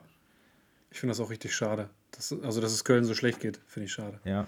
Und dass Steffen Baumgart nicht bei Schalke ist. Aber gut, das ist ein anderes Thema. Unterm Strich rettet Köln halt einfach, dass sie nicht die gleichen Erwartungen wie äh, Union Berlin äh, an sich gestellt haben, sondern halt, dass es nicht ganz so überraschend ist, dass sie da unten drin steht, stehen. Äh, sie haben auch nur sechs Punkte geholt und äh, aus elf Spielen äh, auch nur äh, neun Tore mitgenommen. Was einerseits an dem recht schlecht ausgestatteten Sturm liegt, andererseits aber auch ein bisschen bisschen einfach an der, an der Spielform insgesamt. Also man muss sagen, die haben halt im, im Sturm, wenn man da jetzt mal, mal reinguckt, du hast Luca Waldschmidt, Davy Selke, Marc Uth, äh, gut, Steffen Tigges und Sages Adamian, ob die jetzt Bundesliga-Niveau im Moment haben, das, das wage ich jetzt mal zu bezweifeln. Aber die anderen, das sind von den Namen her zumindest schon wirklich gute Spieler. Die sollten in der Bundesliga eigentlich abliefern können, ja. Ja, dann hast du Florian Kainz, halte ich eine Menge von. Ich fand auch den, ähm, wie heißt der, Christ, Christensen, glaube ich, ne? Heißt der Christensen? Carstensen, Carstensen und Carstensen gibt es noch. Carstensen hat mich, hat mich irgendwie überzeugt, äh, der, der in den ersten Spielen, aber der ist jetzt in den letzten Partien auch nicht mehr so richtig äh, nach vorne äh, vorangegangen. Dann sind natürlich auch viele Spieler dabei, die einfach gerade ihre Form nicht erfüllen. So Paccarada, da haben wir uns zum Beispiel eine Menge von erwartet, der ja bei Pauli letzte Saison richtig unfassbar viel. performt hat. Äh, da ist jetzt einfach, der wurde jetzt auch am Wochenende schon äh, aus der, aus der ersten Elf rausgenommen. Ja, das, also da ist halt auch einfach leistungstief gerade, ne? Ja, wenn es das nur trifft. Also Ergebniskrise alleine reicht ja schon gar nicht mehr sechs Punkte nach elf Spielen ist halt echt gar nichts. Absolut, absolut. Aber auf der anderen Seite denke ich bei Köln auch zumindest in den meisten Spielen, also sie hatten ja auch diese Dinger gegen Leipzig zum Beispiel dabei, das war ja eine Katastrophe. Aber ansonsten, zu, zumindest in den ersten Spielen, dachte ich immer so, Köln ist irgendwie dran. Also die, da hattest du nicht das Gefühl wie bei Union teilweise, dass die gar keinen Bock mehr haben, die Spieler, sondern äh, die haben sich immer reingehauen, sind immer noch den, den letzten Meter gegangen, hatten teilweise halt auch Pech das ist ja auch das, was jetzt ein Offizieller von Köln gesagt hat, dass Baumgart absolut fest im Sessel sitzt, im Trainersitz sitzt, einfach weil sie das Gefühl haben, dass er die Mannschaft nach wie vor erreicht. Ja, gut, aber vom, vom Hero to Zero ist halt in Köln sowieso schon immer schnell. Also ich glaube, wenn, wenn Baumgart jetzt bis, bis Winter nicht noch eine, eine überzeugende Kehrtwende äh, schafft und irgendwie bei zehn Punkten überwintert, dann kann ich mir kaum vorstellen, dass sie das weitermachen. Wird sich zeigen. Also Köln hat ja, habe ich ja vorhin schon mal angesprochen, ein halbwegs leichtes Restprogramm, wenn man das in der Situation so sagen darf. Die spielen jetzt als nächstes gegen Bayern, okay, da kannst du mit, mit null Punkten rechnen. Danach dann Darmstadt, Mainz, Freiburg, Union und Heidenheim. Also auch hier vier direkte Konkurrenten unten. Wenn du da irgendwie punktest, am besten ein, zwei Mal dreifach, mm. dann lässt du ja, ne, wir sagen es dann immer wieder, dann lässt du ja den Gegnern auch keinen Raum für Punkte, holst selber welche, besser geht's gar nicht. Ich frage mich bei Köln einfach nur, wie seit Beginn der Saison, wer soll hier die Tore machen? Ja. Die haben neun Tore nach elf Spielen. Das ist einfach ein Handicap, was auffällt, was Punkte kostet. Die stehen hinten gar nicht immer so schlecht, klar. Also du stehst schlecht, wenn du auf dem vorletzten Tabellenplatz stehst, aber vor allen Dingen hapert es daran, Tore zu schießen. Und äh, ich, ich sehe es nicht, wenn Köln im Winter keinen guten Mittelstürmer holt oder Selke in einer anderen Form etabliert. Ich weiß nicht wie dann sieht das ganz düster aus für Köln, weil Köln braucht jemanden, der vorne die Dinger mal macht. Ja. Bis auf Bremen haben sie übrigens äh, aus, von den Mannschaften, die wir jetzt gerade besprechen, die wenigsten Gegentore. Natürlich immer nur mit einem Abstand oder sowas, aber äh, 23 Gegentore, aber halt diese neun geschossenen, das ist wirklich, wenn du das hochrechnest, ist es wirklich ziemlich Angst, äh, angsterweckend, was da gerade passiert. Ja, letzter genau. Union Berlin. Ich weiß gar nicht, müssen wir da noch viel zu sagen? Ich glaube nicht. Ich glaube, wir haben Form, es ausgiebig die, die Form ist bei, ich habe hier 005 stehen. Vielleicht kurz zum Restprogramm. Das Restprogramm lautet Augsburg, Bayern, Gladbach, Bochum, Köln und Freiburg. Also so super leicht ist das nicht. Nee. Ist jetzt auch nicht, ist es jetzt nicht knüppelhart, aber es ist auch nicht leicht. Unter Urs Fischer hätte ich gesagt, holen sie aus den letzten Spielen fünf Punkte. Maximal. Vielleicht mhm. drei. Unter einem neuen Trainer kannst du das halt auch alles wieder in die andere Richtung drehen. Ne? Dann stehst ja, du nachher Hinrunde auf Un sicheren elften Platz. Riesenfragezeichen, ja. Weil du einfach nicht weißt, erstmal, welcher Trainer kommt und dann, was macht der Trainer? Ne? Wir hatten es vorhin schon mal ganz kurz angerissen. Der neue, du kannst diesen Urs Fischer Fußball nicht bestehen lassen. Geht nicht. Und jetzt kriegt mal dieses Team, was seit Jahren diesen knallharten Ergebnisfußball spielt, kriegt das mal raus. Aber da, da muss ich sagen, ich glaube, das ist ja gar nicht so schlimm, weil Urs Fischer hat ja jetzt relativ dogmatisch am Ende ein bisschen daran festgehalten an diesem Fußball. Der wollte ja, äh, sage ich mal, also zumindest in den letzten Spielen, am Anfang hat er ja noch versucht, gut groß, groß aufzuspielen ne, mit dem neuen Kader. Ähm, aber du hast halt eigentlich das Spielermaterial für mehr als diesen, wir, wir machen aus nichts Gold, ähm, du hast ja eigentlich mehr. Ne? Wenn du einen Gosens richtig einsetzt, wenn du, äh, wenn du Fofana äh, in die Spur kriegst, einen Aronson in die Spur kriegst, vielleicht im Sturm mal wieder ein bisschen äh, Behrens und, und Becker ein bisschen ähm, pushst. Also die haben ja, die haben einfach die Spieler, ne? Ob ich jetzt ja, Material ist da, ja. aber du musst es taktisch ja auch auf den Platz bringen. Also du musst ja, wie gesagt, die, die Mannschaft spielt ja seit Jahren diesen Fußball, also teilweise. Ich sage mal, der Kern der Mannschaft kennt seit drei, vier Jahren nichts anderes als diesen Fußball. Bringen jetzt mal in die Köpfe, ihr spielt jetzt anders. Das ist, glaube ich, gar nicht so leicht, wie wir uns das vorstellen. Klar, die werden da schon irgendeinen Fußball hinspielen, hinstellen, aber auf dem Niveau geht es ja auch um Taktik. Und wenn du eine Taktik einfach nicht auf den Platz bringen kannst, weil du das musst du erstmal über den Winter vielleicht auch lernen, was der neue Trainer vorhat. Ich glaube nicht, dass das leicht ist, von so einem Fußball einen neuen Fußball zu etablieren. Ja, ja. Also bis zur Winterpause sollten wir dem neuen Trainer auf jeden Fall Zeit geben. Ähm, ja. Wobei Union ist ja nicht dafür bekannt, äh, in Hire and Fire Politik zu, äh, zu betreiben, da mit ihren Trainern. Von daher sollte das auch locker drin sein. Ähm, genau. Wer von den Mannschaften, die jetzt gerade überhalb, oberhalb von Bremen stehen, wer könnte denn da noch unten reinrutschen aus deiner Sicht? Hm, ich habe da eigentlich nur einen im Kopf und das ist Augsburg. Die sind jetzt zwei Punkte davor, stand jetzt. Und ähm, haben auch ein vermeintlich schweres Restprogramm. Berlin, also Union Berlin, Frankfurt, also auch in Berlin, dann Frankfurt, Dortmund, Stuttgart und Leverkusen. Also das ist ein, ist ein hartes Restprogramm. Ich glaube, dazwischen ist noch irgendwo Bremen. Ja. Und ähm, deswegen für mich Augsburg noch am gefährdetsten von allen Teams, die jetzt aktuell über Bremen stehen noch da unten reinzurutschen. Wolfsburg glaube ich nicht, weil Wolfsburg wird früher oder später die PS auf den Platz kriegen. Der Kader ist zu gut. Ob die das jetzt mit Nico Kovac machen oder nicht, weiß ich nicht. Ja. Äh, ich, fand, ich fand Kovac jetzt gerade im letzten Spiel schon sehr fragwürdig, seine, seine Pressekonferenz. wo er die Schuld komplett von sich weggeschoben hat. Katastrophe. Mochte ich überhaupt oh, nicht die Art. Das ist so eine, ähm, das hat er schon immer gemacht.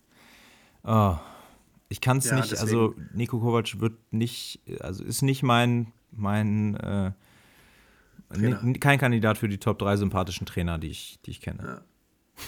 Ja. ja, wenn wir Hardy fragen, ist es wahrscheinlich Gladbach. Hast du noch wen anders? Äh, nee, nee. Also, mh, hm, ich finde, bei Freiburg muss man ein bisschen abwarten, wie sich die Dreifachbelastung bzw. Diese, diese Belastung durch, durch Europa League auch auswirkt. Die haben halt auch erst 14 Tore geschossen, aber Freiburg schafft es halt dann irgendwo, die wichtigen Dinge auch 1-0 zu gewinnen. Ne? Das, das muss man sagen. Gegen, das hatten wir ja vorhin schon, gegen die, die unter ihnen stehen. Äh, das schaffen sie. Also die werden auf jeden Fall nicht unten reinrutschen. Ich könnte mir aber vorstellen, dass es da noch ein, zwei Plätze zurückgeht.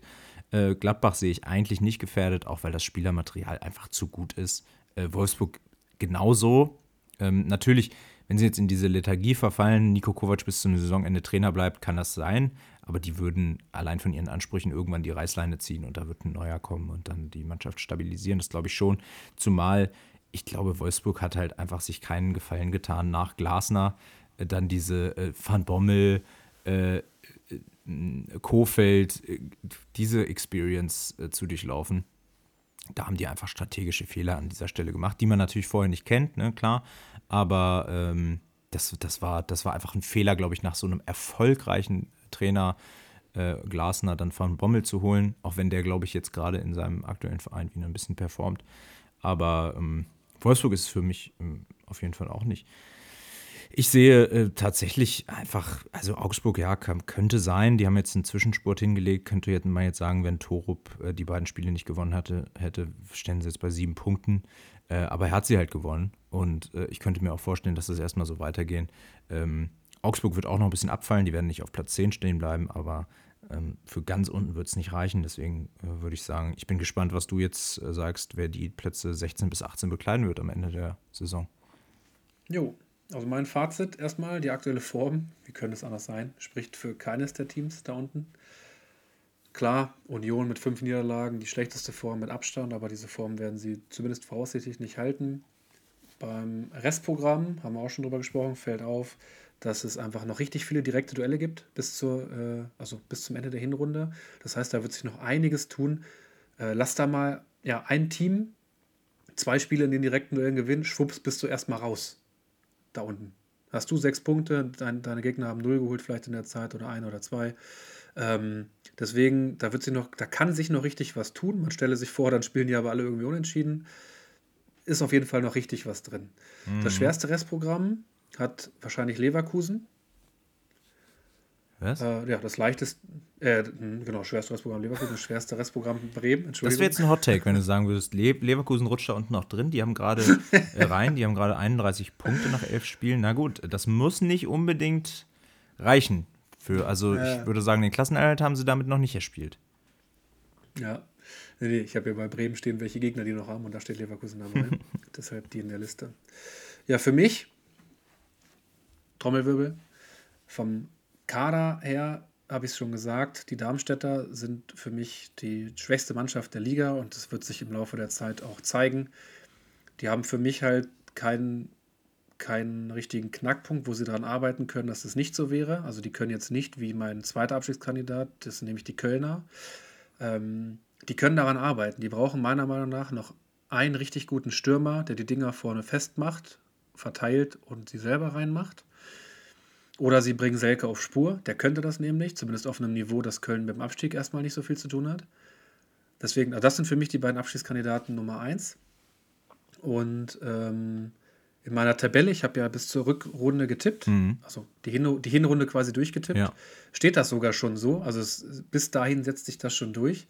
Köln ist bei mir letzter nach der Hinrunde, mhm. Darmstadt vorletzter mit, also Köln 10 Punkte, Darmstadt 11 Punkte, Bochum Union Berlin und Mainz allesamt 12 Punkte. Bremen 13 Punkte und Heidenheim setzt sich ein bisschen ab mit 15 Punkten. Gleichstand zu dem Zeitpunkt übrigens schon mit Augsburg, die dann auch schon wieder näher dran sind.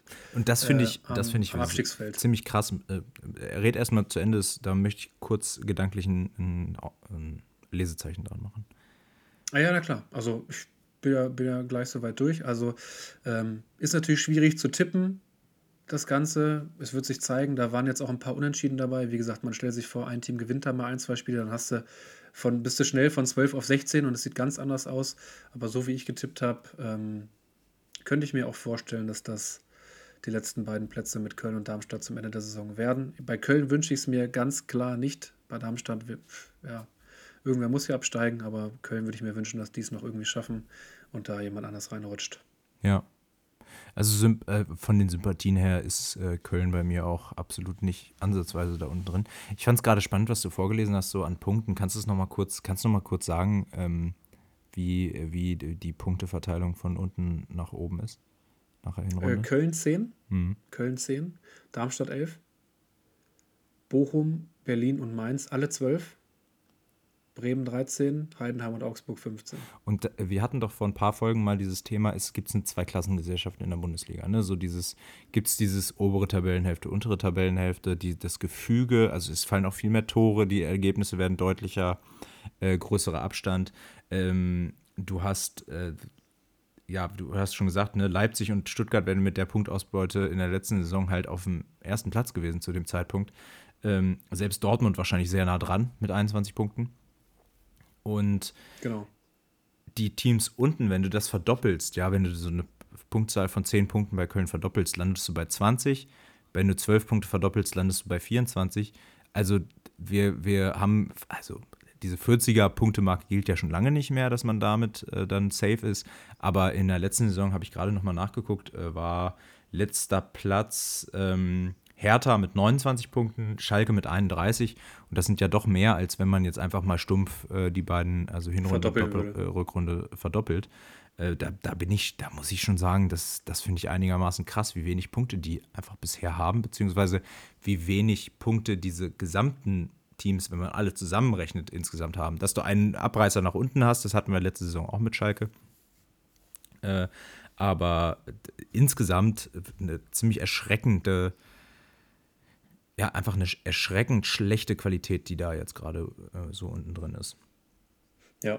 Ja, fand ich interessant. Übrigens, äh, für, für dich, Dortmund ist bei mir punktgleich Vierter und Fünfter mit dem VfB Stuttgart nach 17 Spieltagen. Wie viele Punkte? 34. Ganz ehrlich, 34 Punkte nach, nach 17 Spieltagen. Äh, das wären, wenn du es äh, hochrechnest, 68 nach nach der Saison. Ich glaube, letzte Saison hat Bayern mit 72 Meist, äh, den, den Meistertitel geholt. Ne? Also, das ist jetzt auch nicht so schlecht. Nee, da ist ja aber auch eine Menge, eine Menge Glück bei Dortmund. Ja, okay, dabei. stimmt. Und es sind noch sechs Spiele, also wir wissen ja, gegen wen sie spielen. Ja, genau. Bei mir ist es so, ich habe jetzt gerade mal so geguckt und mal so überlegt, ich habe jetzt relativ bei vielen Teams gesagt, ja, die schlawinern sich noch, noch so durch und schaffen das. Jetzt bleiben mir eigentlich gar nicht mehr genug Teams. Also, wo ich mitgehe, ist leider Köln. Ähm, auch diese Stürmerproblematik, die ist einfach nicht wegzudiskutieren. Und äh, da ist auch kein Geld da, dass sie irgendwie im Winter, ne, so wie Frankfurt, die noch ein bisschen Geld oder auf der hohen Kante liegen haben, die dann einfach mal nachlegen können. Die, die können ja im Winter keinen holen. Ähm, außer möglicherweise irgendwo anders wird jemand ausrangiert. So ein Mukoko zum Beispiel fällt mir ein, wobei der wird nicht gehen in der Winterpause, weil Aller ja nicht da ist zum Afrika Cup. Ähm, also sehr, sehr schwierige Prognose, finde ich, ähm, für Köln. Also fällt mir gar nicht leicht. Aber es, ich glaube, am Ende wird es so sein, dass sie da unter den letzten beiden Mannschaften stehen. Ähm, und dann bin ich bei Bochum äh, als, als 17. und als 16. würde ich jetzt gerade eher zu Darmstadt tendieren. Ähm, ja, würde ich jetzt gerade zu Darmstadt tendieren. Und ich glaube, Union wird irgendwo auf 15, 14 landen am Ende. Ja. Und Mainz sogar noch ein bisschen Immer noch besser. sehr tief, ne? aber die müssen sich erstmal wieder fangen. Ja. Also ihr merkt schon, es hängt relativ viel davon ab, wie sich jetzt auch diese Trainerdiskussion entwickelt, wie sich das bei Mainz entwickelt, wer kommt da, wer kommt bei Union, äh, wie entwickelt sich das in Köln mit Baumgart, kann er die Trendwende schaffen, beziehungsweise wird er dann vielleicht doch ersetzt. Ich denke, äh, in Darmstadt wird recht wenig über den Trainer diskutiert, im Moment bei Bochum schon ein bisschen mehr. Ähm, Heidenheim äh, wird wahrscheinlich lieber äh, ohne Trainer spielen, als dass sie jemanden neuen holen äh, statt, statt Frank Schmidt. Also das, das wird im Leben nicht passieren. Äh, Ole Werner in Bremen halte ich auch für relativ safe im Moment. Ähm, von daher könnte diese Trainer-Diskussion in ein, zwei Teams nochmal eine D Dynamik bringen. Ähm, transfertechnisch im, im Winter sehe ich jetzt bei keinem dieser Teams so richtigen Spielraum, da noch irgendwie groß, groß nachzulegen. Ja, es sind dann immer so Glückstreffer, ne? Dann holst du einen und entweder der schlägt ein oder nicht. Ja, Ajorg zum Beispiel war halt ja letzte Saison so ein, so ein Kandidat, ne, den Mainz im Winter genau. geholt hat. Da hat er. Und da habe ich bei Köln auch einfach so ein bisschen Hoffnung, dass da irgendein Stürmer frei wird, der dann, ja, ich sag mal, aus Versehen einschlägt. Geht, ne? Hm. Ja, Gerassi hat bei Köln gespielt, meine Damen und Herren. Das ist schon ein paar Tage her, aber der hat da gar nicht performt. Tja, ne? tja, tja.